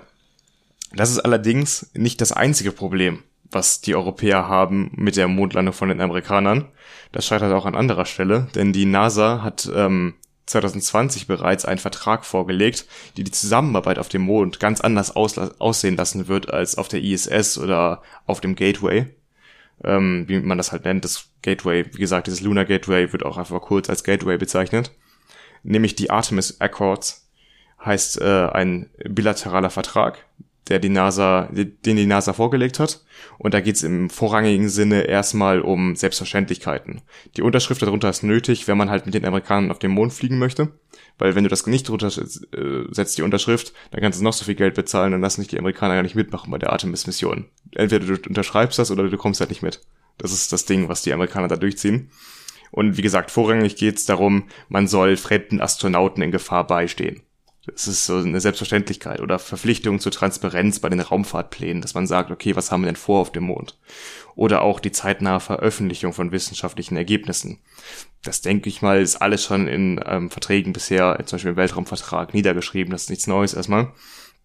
Ganz interessant und auch brisant ist der Abschnitt Nummer 11 in diesem Vertrag. Da geht es nämlich darum, dass es Sicherheitszonen geben soll rund um Mondbasen, oder auch um Orte, wo Bergbau betrieben werden soll. Das heißt, ein Staat, der dann eine Basis aufbaut, kann dann darum herum eine Sicherheitszone beantragen. Und diese Sicherheitszonen ähm, widersprechen eigentlich dem Weltraumvertrag von 1967, der solche Aneignungen von Gebieten im internationalen Raum, wozu auch der Mond gehört, eigentlich verbietet. Und ähm, das ist eigentlich ein offener Bruch damit, mit diesem Grundprinzip, dass kein Staat der Welt ähm, Gebiete auf dem Mond besitzen darf. Jetzt äh, ist dieser neue Vertrag, hat aber gar nicht den Anspruch, neues Recht zu begründen und man will vielmehr Richtlinien schaffen, die das aktuelle Weltraumrecht durch eine Art Gewohnheitsrecht aufweichen. Das ist eine ziemlich geniale Taktik, also aus Sicht der Amerikaner, um eben nicht offen zu sagen, wir schaffen jetzt eine neue Rechtsnorm, aber wir schaffen eine, ein paar Richtlinien, die ein System etablieren, was eben nach und nach dieses, diesen Sinn dieses Weltraumvertrags eigentlich aushöhlt. Das heißt, die Argumentation ist, das ist kein Gesetz, das ist eine Richtlinie? Genau, so wollten wir uns verhalten, das ist ein Verhaltenskodex. Aber ihr müsst unterschreiben, wenn ihr mit wollt. also das ist quasi hinten, hintenrum hüllt man quasi den Weltraumvertrag aus, indem man das so macht. Und das ist natürlich eine ziemlich perfide Art und Weise halt, äh, den Kapitalismus so auf dem Mond zu etablieren, dass halt Privatunternehmen sich quasi unter dem Schutz der USA da Sicherheitszonen sichern um eben, wenn es irgendwo besonders viele Rohstoffe gibt, da Bergbau zu betreiben und dann darf kein anderes Land mehr dahin. Was nicht im Sinne eigentlich der Weltraumverträge ist.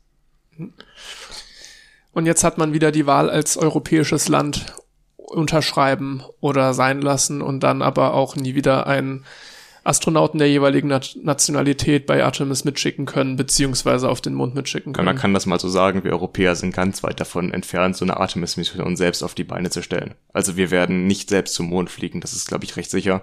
Nicht in der nächsten Zeit. Und ähm, man kann sagen, dass die dass Deutschland bisher nicht unterschrieben hat. Das heißt, zumindest die alte Bundesregierung hat sich dagegen ausgesprochen. Wie das jetzt mit der neuen ist, weiß man noch nicht. Die haben sich dazu noch nicht geäußert. Das kann natürlich anders laufen.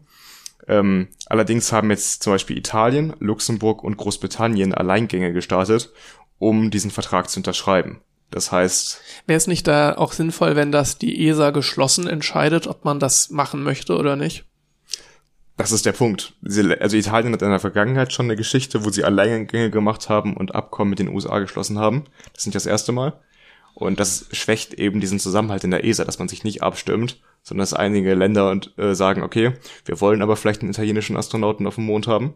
Das heißt, wir machen das selbst mit der NASA und dann schwächt das eben die ESA. Und ich denke mal, was auch ein Problem ist, diesen Vertrag kann die gesamte ESA gar nicht unterschreiben als Organisation. Es können, ist es eben, wie ich am Anfang sagte, ein bilateraler Vertrag. Das heißt, er kann nur zwischen zwei Ländern geschlossen werden. Und deswegen muss sich eh jedes Land für sich unter, also entscheiden, ob sie diesen Vertrag unterschreibt, beziehungsweise ob sie dem zustimmt, was die USA ja diktieren. Man muss sich das ja vor Augen führen. Das ist kein Vertrag, der durch internationale Zusammenarbeit, wie zum Beispiel der Weltraumvertrag, ähm, geschlossen wurde, sondern das ist etwas, was die USA gesagt hat, nimmt, nimmt, so also friss oder stirb. Also. Das heißt im Grunde genommen schon durch die Art des Vertrages selber stiftet man automatisch ein bisschen Zwiespalt innerhalb der ESA. Dadurch, genau. dass man es eben nicht ermöglicht, dass die ESA das unterschreibt, sondern die Länder selbst. Ja, und dass halt man weiß, dass einige Länder dann Alleingang starten werden, was man vielleicht den Italienern, wenn sie da unbedingt Lust drauf haben, auch nicht ver ja, ich verübeln vielleicht schon ein bisschen, weil man eben man diesen, mindestens abwarten könnte. Den man, europäischen ja, ne? Zusammenhalt damit schwächt. Und ich finde schon wichtig, weil äh, wir als europäische Einzelstaaten werden nie was im internationalen Weltraumbusiness ausrichten können, wahrscheinlich nicht. Aber unsere Stärke liegt halt daran, dass wir halt zusammenarbeiten als Europäer. Und das sieht man ja auch ganz oft auch auf geopolitischen Aspekten, dass wir als Europäer halt zusammen als Macht auftreten können. Als Einzelstaaten sind wir recht unwichtig. Wir können zum Beispiel Russland jetzt in dem Ukraine-Konflikt nicht unter Druck setzen als nur Deutschland oder Frankreich, zumindest nur sehr begrenzt. Aber wenn wir das halt zusammentun als Europa, dann kann man was ausrichten. Und das gilt ja auch für Weltraumbelange. Und deswegen finde ich es eigentlich extrem schade, dass man da nicht zusammenarbeitet. Und ähm, die nächsten Jahre sehen für die ESA schwierig aus. Habe ich auch den Eindruck bekommen jetzt so im Laufe, Laufe des Gesprächs hier, dass es zukunftstechnisch, was Weltraumforschung in Europa angeht, schwierig werden könnte. Genau, und das ist äh, eigentlich schade. Ich habe, als ich mit der Recherche angefangen habe, wollte ich auf was anderes hinaus ein bisschen. So, was ist überhaupt geplant? Ich wollte wie immer so eine positive Note anschlagen, dass man halt sagt, ja, hier dieses coole neue Projekt und das wird kommen in den nächsten 10, 15 Jahren. Umso länger ich da recherchiert habe, desto unwohler ist mir eigentlich geworden. Also das war mir nicht so bewusst, dass die ESA da so zurückfällt unter Umständen. Dann werden China und die USA wieder mal äh, das unter sich ausmachen. Genau, und es mhm. kommt vielleicht wieder zu neuen Wettrennen im Weltall. Und wir Europäer stehen dazwischen und fragen uns, was ist eigentlich unsere Rolle da? Und diesmal kommt noch dazu, dass halt nicht nur es um Prestige geht, sondern auch um viel Geld. Ähm, ja sonst unterschrieben haben, das kann ich nochmal sagen, Australien, Kanada, Japan und die Vereinigten Arabischen Emirate. Ähm, das ist natürlich immer so Sache bei so einem Vertrag, dass umso mehr Staaten da unterschreiben, desto mehr Legitimation erhält das natürlich. Und das heißt, bisher haben da eins, zwei, drei, vier, fünf, sechs, sieben Staaten unterschrieben. Das ist jetzt noch nicht viel. Ich glaube, den Weltraumvertrag von damals haben wir 110 Staaten unterschrieben. Das heißt, es ist noch lange weg, also weit weg von irgendeiner Legitimation, die international anerkannt werden würde. China und Russland haben sich auch schon dagegen ausgesprochen, natürlich. Äh, die konkurrieren dann mit den USA. Allerdings ähm, wird das wahrscheinlich nicht bei diesen sieben Staaten bleiben, oder was denkst du? Ich, wahrscheinlich werden da mehr dazu kommen, glaube ich auch. Ich finde es auch ganz interessant, dass da Luxemburg dabei ist. Ja, was, was die da jetzt. Was wollen die da? ich meine, die haben viel Geld, aber die sind halt ein winziges Land. Wie viele Einwohner haben die? Wie, wie kann man da beisteuern jetzt wirklich in der Hinsicht? Also als ob da, ja, gut, man weiß es nicht, ne, ob jetzt Luxemburg Bestrebungen hat, da irgendwie ähm, ihre hab, Landsleute dran zu beteiligen. ich habe da nicht wirklich nochmal genauer recherchiert. Ich habe auf jeden Fall in dem Artikel was gelesen oder in einem anderen Artikel, nicht der von Spektrum, dass Luxemburg wohl heute schon an Unternehmen Lizenzen zum Abbau auf dem Mond vergibt. die sind da sehr weit. ja, die wissen, wie man Geld macht. das ist ähm, interessant, weil irgendwann wird es natürlich zu dieser Frage kommen, wer baut was ab auf dem Mond? Und Luxemburg will da, glaube ich, so früh wie möglich einen Fuß in die Tür bekommen, weil auf dem, auf der Erde haben sie so ein kleines Land dass sie halt auf dem Mond ein größeres bekommen, keine Ahnung. Da so könnte man doch mal faktormäßig das umrechnen. Wer aktuell das kleinste Land hat, kriegt den größten Teil auf dem Mond. Dann wird der Vatikan ein Riesenstaat werden. Oh nein, was für eine fatale Idee, die ich da hatte. Gott, Kirche auf dem Mond, das wird auch nochmal interessant. Glaube und Kirche ich auf glaube, dem Mond. wir setzen hier immer schnell einen Cut. ja, das äh, findest du, also würdest du es nicht auch schön finden, eigentlich, wenn irgendwann mal ein deutscher Astronaut auf dem Mond landen würde oder eine Astronautin? Ähm, mh, ich fände schön, wenn irgendwer auf dem Mond landet. Aber zu unserer Lebzeit, also ich werde das auf jeden Fall zu sowas unserer von Lebzeit verfolgen. auch, aber ja. tatsächlich ist mir die Nation ziemlich egal. Also ich fände schon cool, wenn es ein Deutscher oder eine Deutsche wäre. Jetzt ähnlich, wenn ich mir irgendwie Marslandungen oder so überlege, überlege, wäre mir jetzt auch egal, wie da die Nationalitäten verteilt sind, ehrlich gesagt. Ich setze säß da auf jeden Fall vorm Fernseher und würde das sehr gespannt mir angucken, aber ob da, also ich wäre jetzt nicht nervöser, wenn da jetzt, oder gespannter oder vorfreudiger, wenn da jetzt irgendwer meiner Nation dabei wäre. Ich glaube, was da fürsprechen würde, ist, sorry, ähm, dass man ähm, in Deutschland das besser vermarkten kann. Ich meine, vermarkten im Sinne von ähm, Begeisterung wecken für die Raumfahrt und für Und die dann auch zukünftige Ausgaben. Ja, das, Genau. das ist, das ist vielleicht ein Argument. Also zum Beispiel Alexander Gerst ist ja auch sehr oft aufgetreten bei ähm, die Sendung mit der Maus oder auch bei anderen Bildungssendungen für Kinder, dass man da halt junge Generationen dafür begeistert, eben für Raumfahrt und sich für Wissenschaft zu engagieren. Das, das ist ein Punkt, über den hatte ich so nicht nachgedacht. Ne? Der steigert vielleicht nicht meine persönliche Freude oder mein persönliches Interesse an der Aktion. Aber da hast du durchaus recht. Ne? Wir hatten auch mal darüber gesprochen, was für Einfluss die Bilder von Hubble zum Beispiel Genau. hatten. Ähm, und dass das jetzt dann auch vielleicht mit so einem nationbedingten sein kann, mit solchen Persönlichkeiten, das ist ein Punkt. Und da freue ich mich natürlich, wenn dann auch so eine Wissenschaftsbegeisterung in Deutschland zustande kommt. Aber ich würde mich auch freuen, wenn die in einem anderen Land zustande kommt. Insofern könnte man vielleicht sagen, es wäre cool, möglichst viele verschiedene Nationen bei allen Missionen dabei zu haben, dass du quasi eine Person aus jedem Land hast, das quasi an möglichst vielen Stellen das wirken kann und Präsenz ist und an möglichst, in möglichst vielen Ländern einfach Wissenschaft aktiv betrieben wird und auch aktiv in den Medien zu sehen ist und dass vielleicht die Wissenschaftsbegeisterung möglichst vieler Menschen einfach am Ende, naja, vorteilhaft bevorteilt nach vorne bringt. Ja, das ist wirklich eigentlich wünschenswert. Leider ist es genau das, wogegen man arbeitet aktuell. Es ist genau die andere Richtung, in der wir uns bewegen. Und ähm, dann ist natürlich immer die Frage, welchen Preis sind wir bereit zu zahlen für zum Beispiel den deutschen Astronauten. Und ähm, ich fände es auch schön, was du gerade gesagt hast, du hast es schön auf den Punkt gebracht, dass das eigentlich das Ziel sein sollte. Aber so funktioniert unsere Welt nicht und so funktionieren auch Wirtschaftsinteressen nicht. Und das ist leider das Problem. Gut, dann hören wir auf mit diesem etwas, le leicht deprimierend. etwas deprimierenden Thema, weil wir da, glaube ich, abschließend alles dazu erläutert haben. Ähm, dazu kann sich ja jeder mal selbst Gedanken machen, was er oder sie davon hält. Äh, meiner Meinung nach kann man dafür durchaus mal ein bisschen mehr Geld ausgeben, aber das im Genauen zu beleuchten, ist, glaube ich, nochmal eine Frage für ein anderes Mal. Das sind sehr, sehr viele Abwägungen, sehr komplex, würde ich auch sagen, ja. Genau. Dann machen wir weiter mit dem Studiumsteil.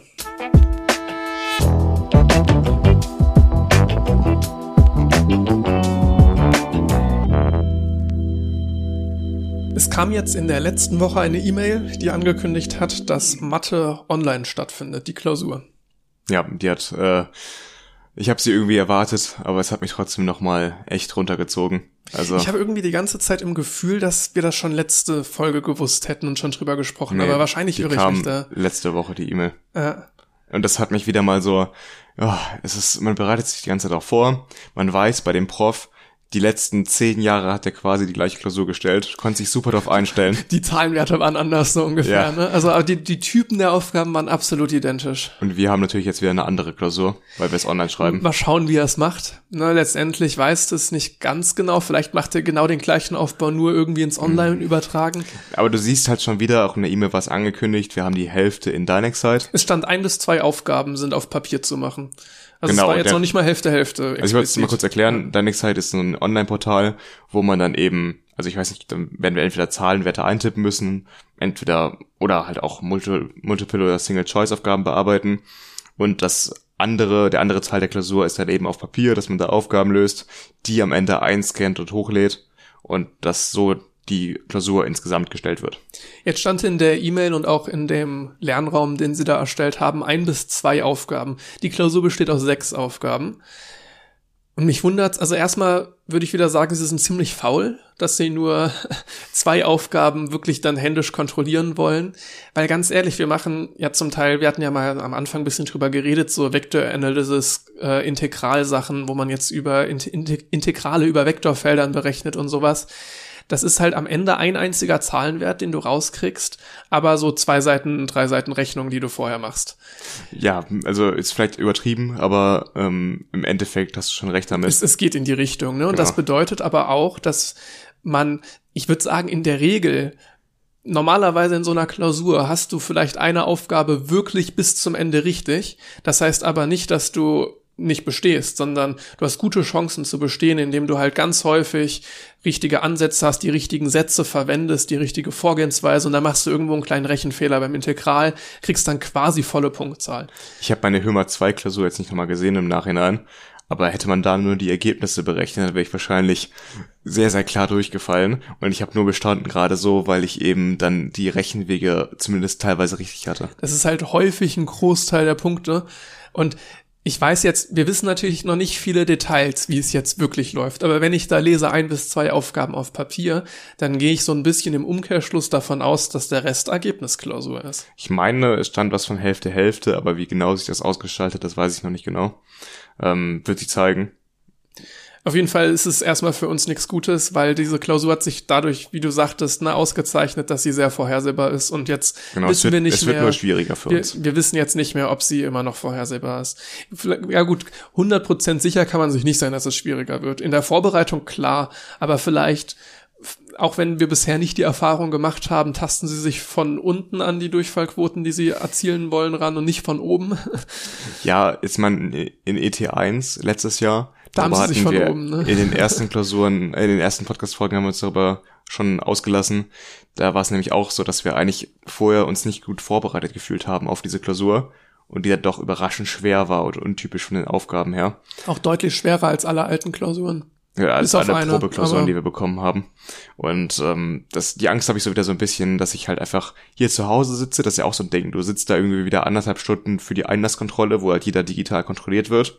Und auch das Setup mit den Kameras und der Schreibtisch kontrolliert wird. Und dann sitzt hier wieder Ewigkeiten rum. Du bist nicht richtig in Klausurstimmung, weil du halt eben an deinem heimischen Schreibtisch sitzt, bei dir, bei dir zu Hause, wo man einfach nicht diese Anspannung gleichermaßen hat, die man auch braucht für eine Klausur. Das ist ja nicht immer was Schlechtes, angespannt zu sein. Das kann ja auch was Gutes sein. Und ähm, dann überrascht einen vielleicht wieder so eine Klausur, weil sie einfach schwerer ist, als man erwartet hätte. Ich habe echt keine Lust drauf. Ich fand bisher auch jede Präsenzklausur besser als Online-Klausuren. Auch wenn ich schon sagen würde, ich bin mindestens genauso angespannt, wenn ich zu Hause vorm Laptop sitze. Aber ähm, trotzdem hat das viele Nachteile. Also ich werde deutlich nervöser durch diese Wartezeiten. Und also ja, es ist ein ganz anderes Feeling irgendwie. Und wahrscheinlich wird Hömer nicht die einzige Klausur bleiben. Die schreiben wir jetzt Anfang Februar und dann kommen im Anfang März die nächsten Klausuren. Und mit der aktuellen Omikron-Wand, die da auf uns zurauscht, glaube ich halt kaum, dass wir die in Präsenz schreiben werden. Ich gehe davon aus, dass Schaltungstechnik auch online sein wird. Da gibt es nämlich aktuell ein Indiz.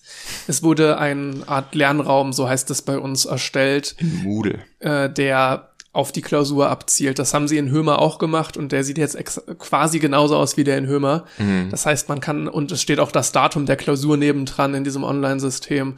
Das heißt, man kann eigentlich davon ausgehen, dass die Schaltungstechnik vielleicht in Hybrid, aber doch sehr wahrscheinlich als reine Online-Klausur planen. Du machst mich traurig, Max.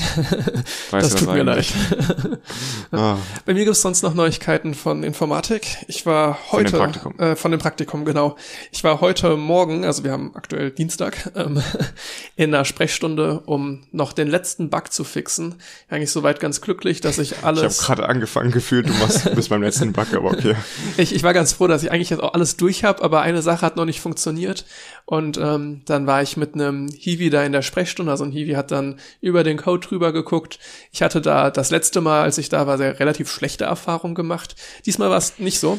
Ähm, das, der war sehr, sehr kompetent und sehr nett. Äh, hat eine Stunde 15 hat das Ganze gedauert, auch, auch relativ lange. Aber das, damit habe ich schon gerechnet, dass das jetzt also ich hätte zumindest mal für mich selbst gehofft, dass er das jetzt nicht instant findet, weil dann hätte ich mich selbst ein bisschen hinterfragt. Gut, ähm, ist halt so, ne? Passiert Aber ähm, der war wirklich gut und wir haben ihn dann auch gefunden. Witzigerweise war ein Kumpel von mir in der gleichen Zeit auch in der Sprechstunde mit dem quasi identischen Problem. Wir hatten uns gedacht, äh, wir machen das einfach mal so und ähm, wer weiß, vielleicht findet man andere Ergebnisse und der war mit einem Betreuer da und die kamen nicht auf das richtige Ergebnis. Also die haben die Lösung nicht gefunden da. Habt ihr die beiden quasi gegeneinander ausgespielt? So gesehen schon, ja. Ich habe auch dem Hiwi am Ende gesagt, ähm, hier, da ist noch einer in irgendeinem Raum, kannst mal nach dem und dem Namen suchen. Und wenn du Lust hast, äh, dann kannst du da noch irgendeinen anderen Hiwi vom, ähm, vom Fehlersuchen befreien, irgendwie so erlösen. Und er meinte, ja, das wäre der Betreuer, muss er mal schauen, ob er da reingeht. Ähm, mhm. Aber dann waren, war er auch quasi gleichzeitig weg, also hätte sich dann eh nicht ergeben. Aber es war ganz witzig. Der Betreuer ja, um nochmal da, wer die Terminologie da nicht kennt, Betreuer ist der Chef vom Hiwi. Genau, und äh, dass der es nicht gefunden hat, ist dann auch wieder lustig. Ja.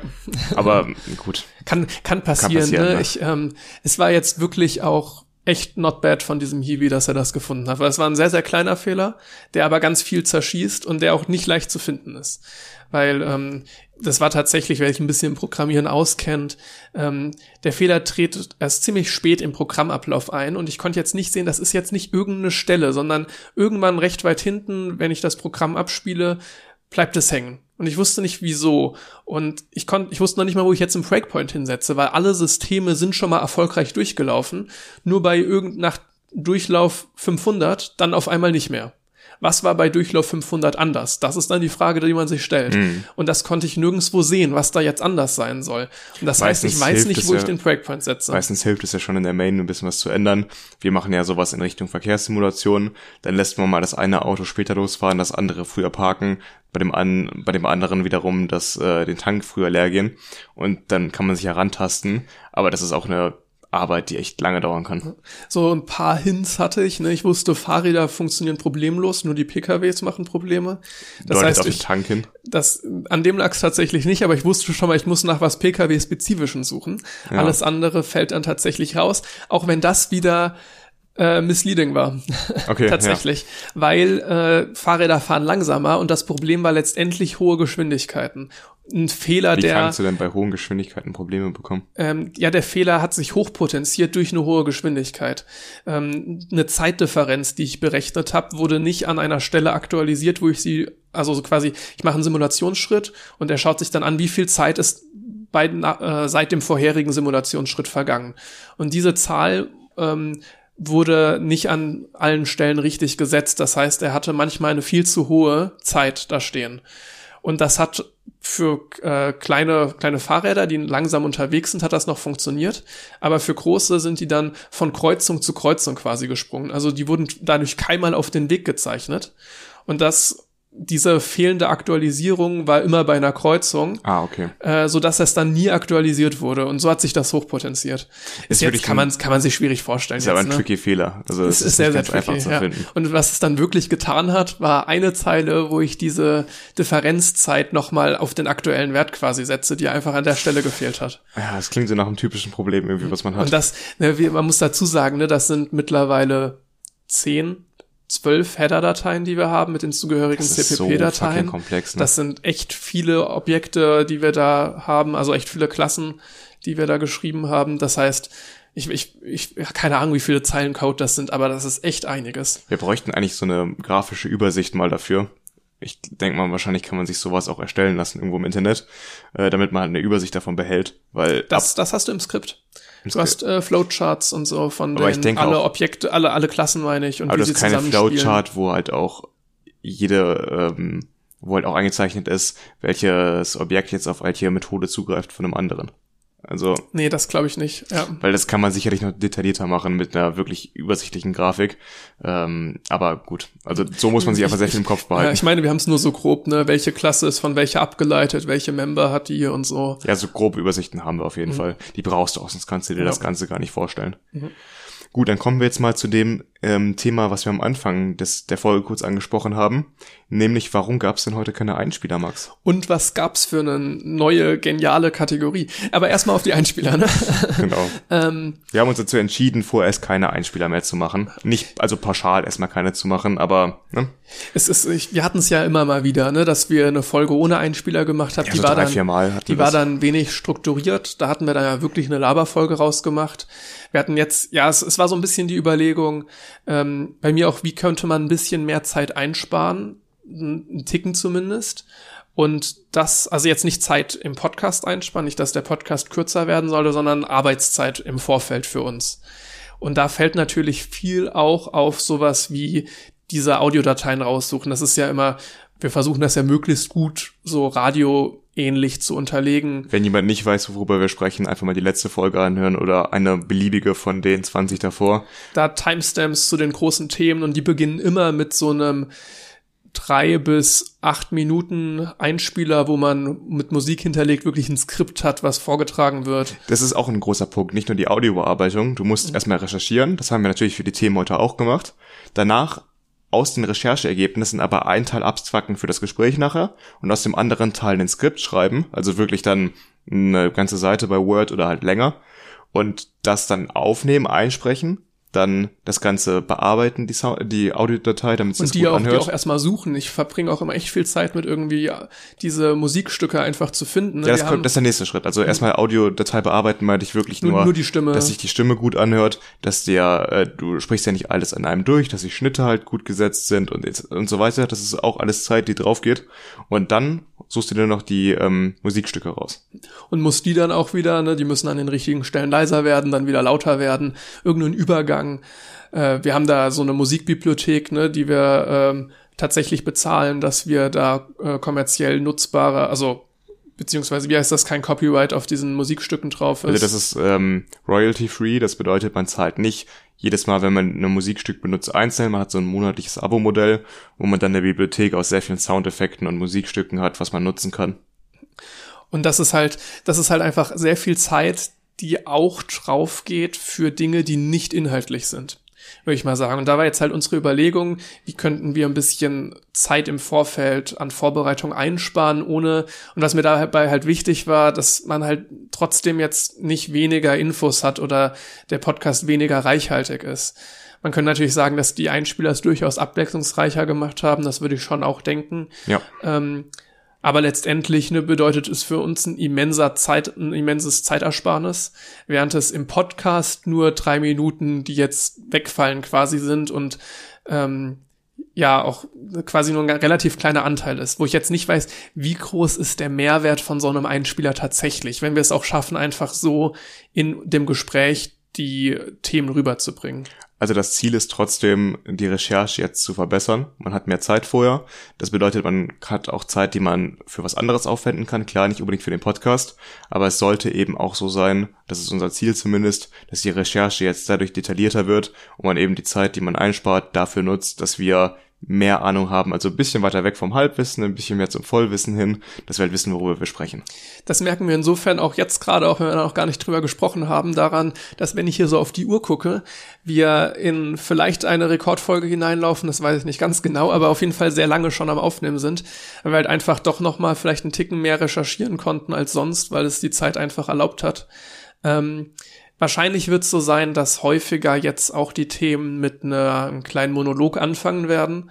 Das liegt ein bisschen daran, wir machen es ja, das wird man wahrscheinlich auch mitbekommen haben, immer so, dass sich einer auf das Thema quasi spezialisiert und der andere dann so die Rolle des Zuhörers übernimmt und mal ab und zu was einwirft, aber einer ganz klar da den roten Faden verfolgt und der andere eher davon ablenkt, beziehungsweise halt einfach seine Gedanken, die gerade spontan dazukommen, seinen Senf so ein bisschen dazu gibt, aber jetzt halt nicht groß und die vor Ahnung allem hat. auch den anderen darauf hinweist, wenn man irgendwas nicht ganz verstanden hat. Das heißt, man kann Nachfragen stellen, so dass man auch als Zuhörer, der sich mit den Themen nicht so auskennt, immer versteht, was gerade Sache ist.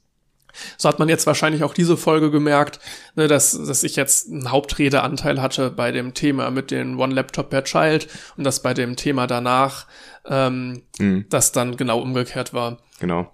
Ähm, was ich noch sagen möchte, wir schaffen Einspieler nicht pauschal ab. Das bedeutet, wenn wir Spaß bei Themen haben, und das habe ich gemerkt, vor allem in der letzten Folge bei dem James Webb Teleskop, da hat es mir mega Spaß gemacht, den Einspieler zu machen. Das hat man ja auch gesehen an der Länge allein, der war ja fast neun Minuten lang. Da habe ich mir noch Snippets der NASA rausgesucht, also wirklich viel Arbeit reingesteckt, ähm, weil du hattest ja auch deine Einspieler, wo du Spaß immer dran hattest. Jetzt ähm, mein, mein persönlicher Favorite-Einspieler, der jetzt von mir gemacht wurde, ist, glaube ich, sogar tatsächlich der aus der ersten Folge. Das ist ja auch ähm, sehr, sehr viel Arbeit einfach reingeflossen. Ja, da, das war halt auch noch so ein bisschen der Prototyp des Podcasts, ne? wo man halt mal die Einspieler ausprobiert hat. Ähm, da ist äh, immens viel Zeit reingeflossen. Genau. Und das möchte ich nicht ausschließen, das in Zukunft weiterzumachen bei einem Thema, wo ich einfach sehr viel Spaß dran habe, einen Einspieler zu machen oder etwas, was in die Richtung Einspieler geht. Also etwas, wo man mehr Aufwand macht, als einfach sich zu, was zu recherchieren und hier hinzusetzen und das vorzustellen. Und dafür ist aber nicht jedes Thema geeignet. Das heißt, das kann nur wieder mal vorkommen, wird aber nicht jedes Mal vorkommen. Und äh, ich habe auch selbst gemerkt, man wird irgendwann, wenn man jede Folge so eine Soundbearbeitung machen muss mit irgendwelchen Musikstücken, unkreativ. Man sucht sich irgendwann nur noch einen Song raus, der halbwegs passt, nimmt den Anfang von dem Song, packt ihn am Anfang hin, irgendwo zwischendurch nochmal und am Ende und dann ist man fertig, weil man das einfach nur hinter sich haben möchte. Und das ist nicht der Sinn der Sache. Ich will Spaß daran haben und ich will auch, dass es gut wird am Ende. Gefühlt, glaube ich, gab's, hatten Einspieler dann einen Mehrwert, wenn man ein Thema hatte, was eine Art Storyline in sich trägt. Das heißt, quasi, ich baue Spannung auf und Spannung kann man wunderbar durch Musik aufbauen. Und wenn sich dafür das Thema eignet, dann ist ein Einspieler vielleicht durchaus sinnvoll. Hm. Ähm, wenn ich allerdings jetzt eher so ein, keine Ahnung, irgendein Paper vorstelle, was irgendein cooles Konzept irgendwie darlegt, naja, dann kann ich natürlich die Fakten da auch in einen Einspieler packen, aber das ist dann vergleichsweise wenig Mehrwert, als wenn ich die einfach so in unserem Gespräch vortrage und dann halt da vielleicht mehr als sonst, wenn wir so frei reden, versuche, einen roten Faden zu verfolgen. Da, wo man eben nicht diese Atmosphäre unbedingt braucht, um irgendwas vorzustellen, sondern mehr halt wirklich nüchtern Fakten vorstellt und die diskutiert als ähm, jetzt irgendwelche Stimmung machen zu wollen. Das heißt jetzt, auch wenn wir sagen natürlich, wir schließen äh, Einspieler jetzt nicht grundsätzlich aus, aber in der Regel werden sie nicht kommen. Genau. Das heißt auch jetzt äh, bei mir, ne, jetzt wenn ich nur von mir rede, ich, ich ähm, es ging halt auch darum, dass ich irgendwie ein bisschen mehr Zeit brauche, sei es für Studiensachen oder auch sonstige Sachen. Wir machen ähm, ja beide noch andere Dinge. Zum Beispiel in meinem Fall jetzt, ich leite ja immer noch Spiele als Schiedsrichter und ähm, jetzt letztes Wochenende ist ein gutes Beispiel. Eigentlich steht Hömer an, eigentlich müsste ich lernen. Ich habe letztes Wochenende nichts geschafft und ich schaffe an vielen Wochenenden nichts, weil ich eben auch immer in die Heimat pendel nach Wuppertal. Und da ist es einfach auch wichtig für mich, ähm, Zeit für Studium noch aufbringen zu können. Das ist ja so ein bisschen die Überschrift, die wir über diesen Studiumsteil für den Podcast genannt haben, dass wir Freizeit mit Studium vereinbaren müssen. Und wie kann man das überhaupt schaffen? Und man muss sich halt bewusst sein, man kann nicht jedes Hobby der Welt ausführen und gleichzeitig erwarten, dass man im Studium irgendwelche Leistungen bringt. Das funktioniert einfach nicht. Bei mir ist jetzt äh, neu dazu gekommen, das Space Team Aachen wer möchte, kann das mal googeln. Da werde ich bestimmt auch noch mal ausführlicher zu berichten, wenn ich da ein bisschen mehr weiß, was abgeht. Das ist für mich jetzt so ein leichter Kaltwasserstarter.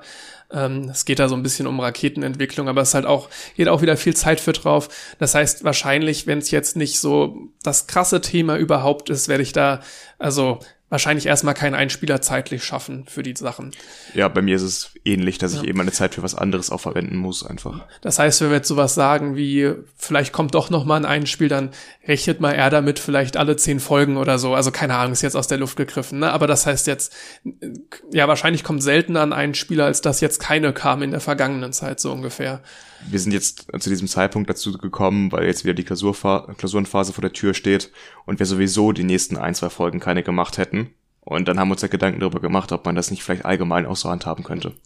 Falls da irgendwer eine Meinung zu hat oder auch nochmal sagen möchte, wie wichtig waren die Einspieler, wenn jetzt jemand sagt, das war das Ding für den Podcast, schreibt uns mal eine E-Mail oder so und erzählt uns ein bisschen, was ihr davon haltet, ob ihr euch auch so mit dem Podcast anfreunden könnt oder ob das ein Grund für euch ist, das den aufhören zu hören.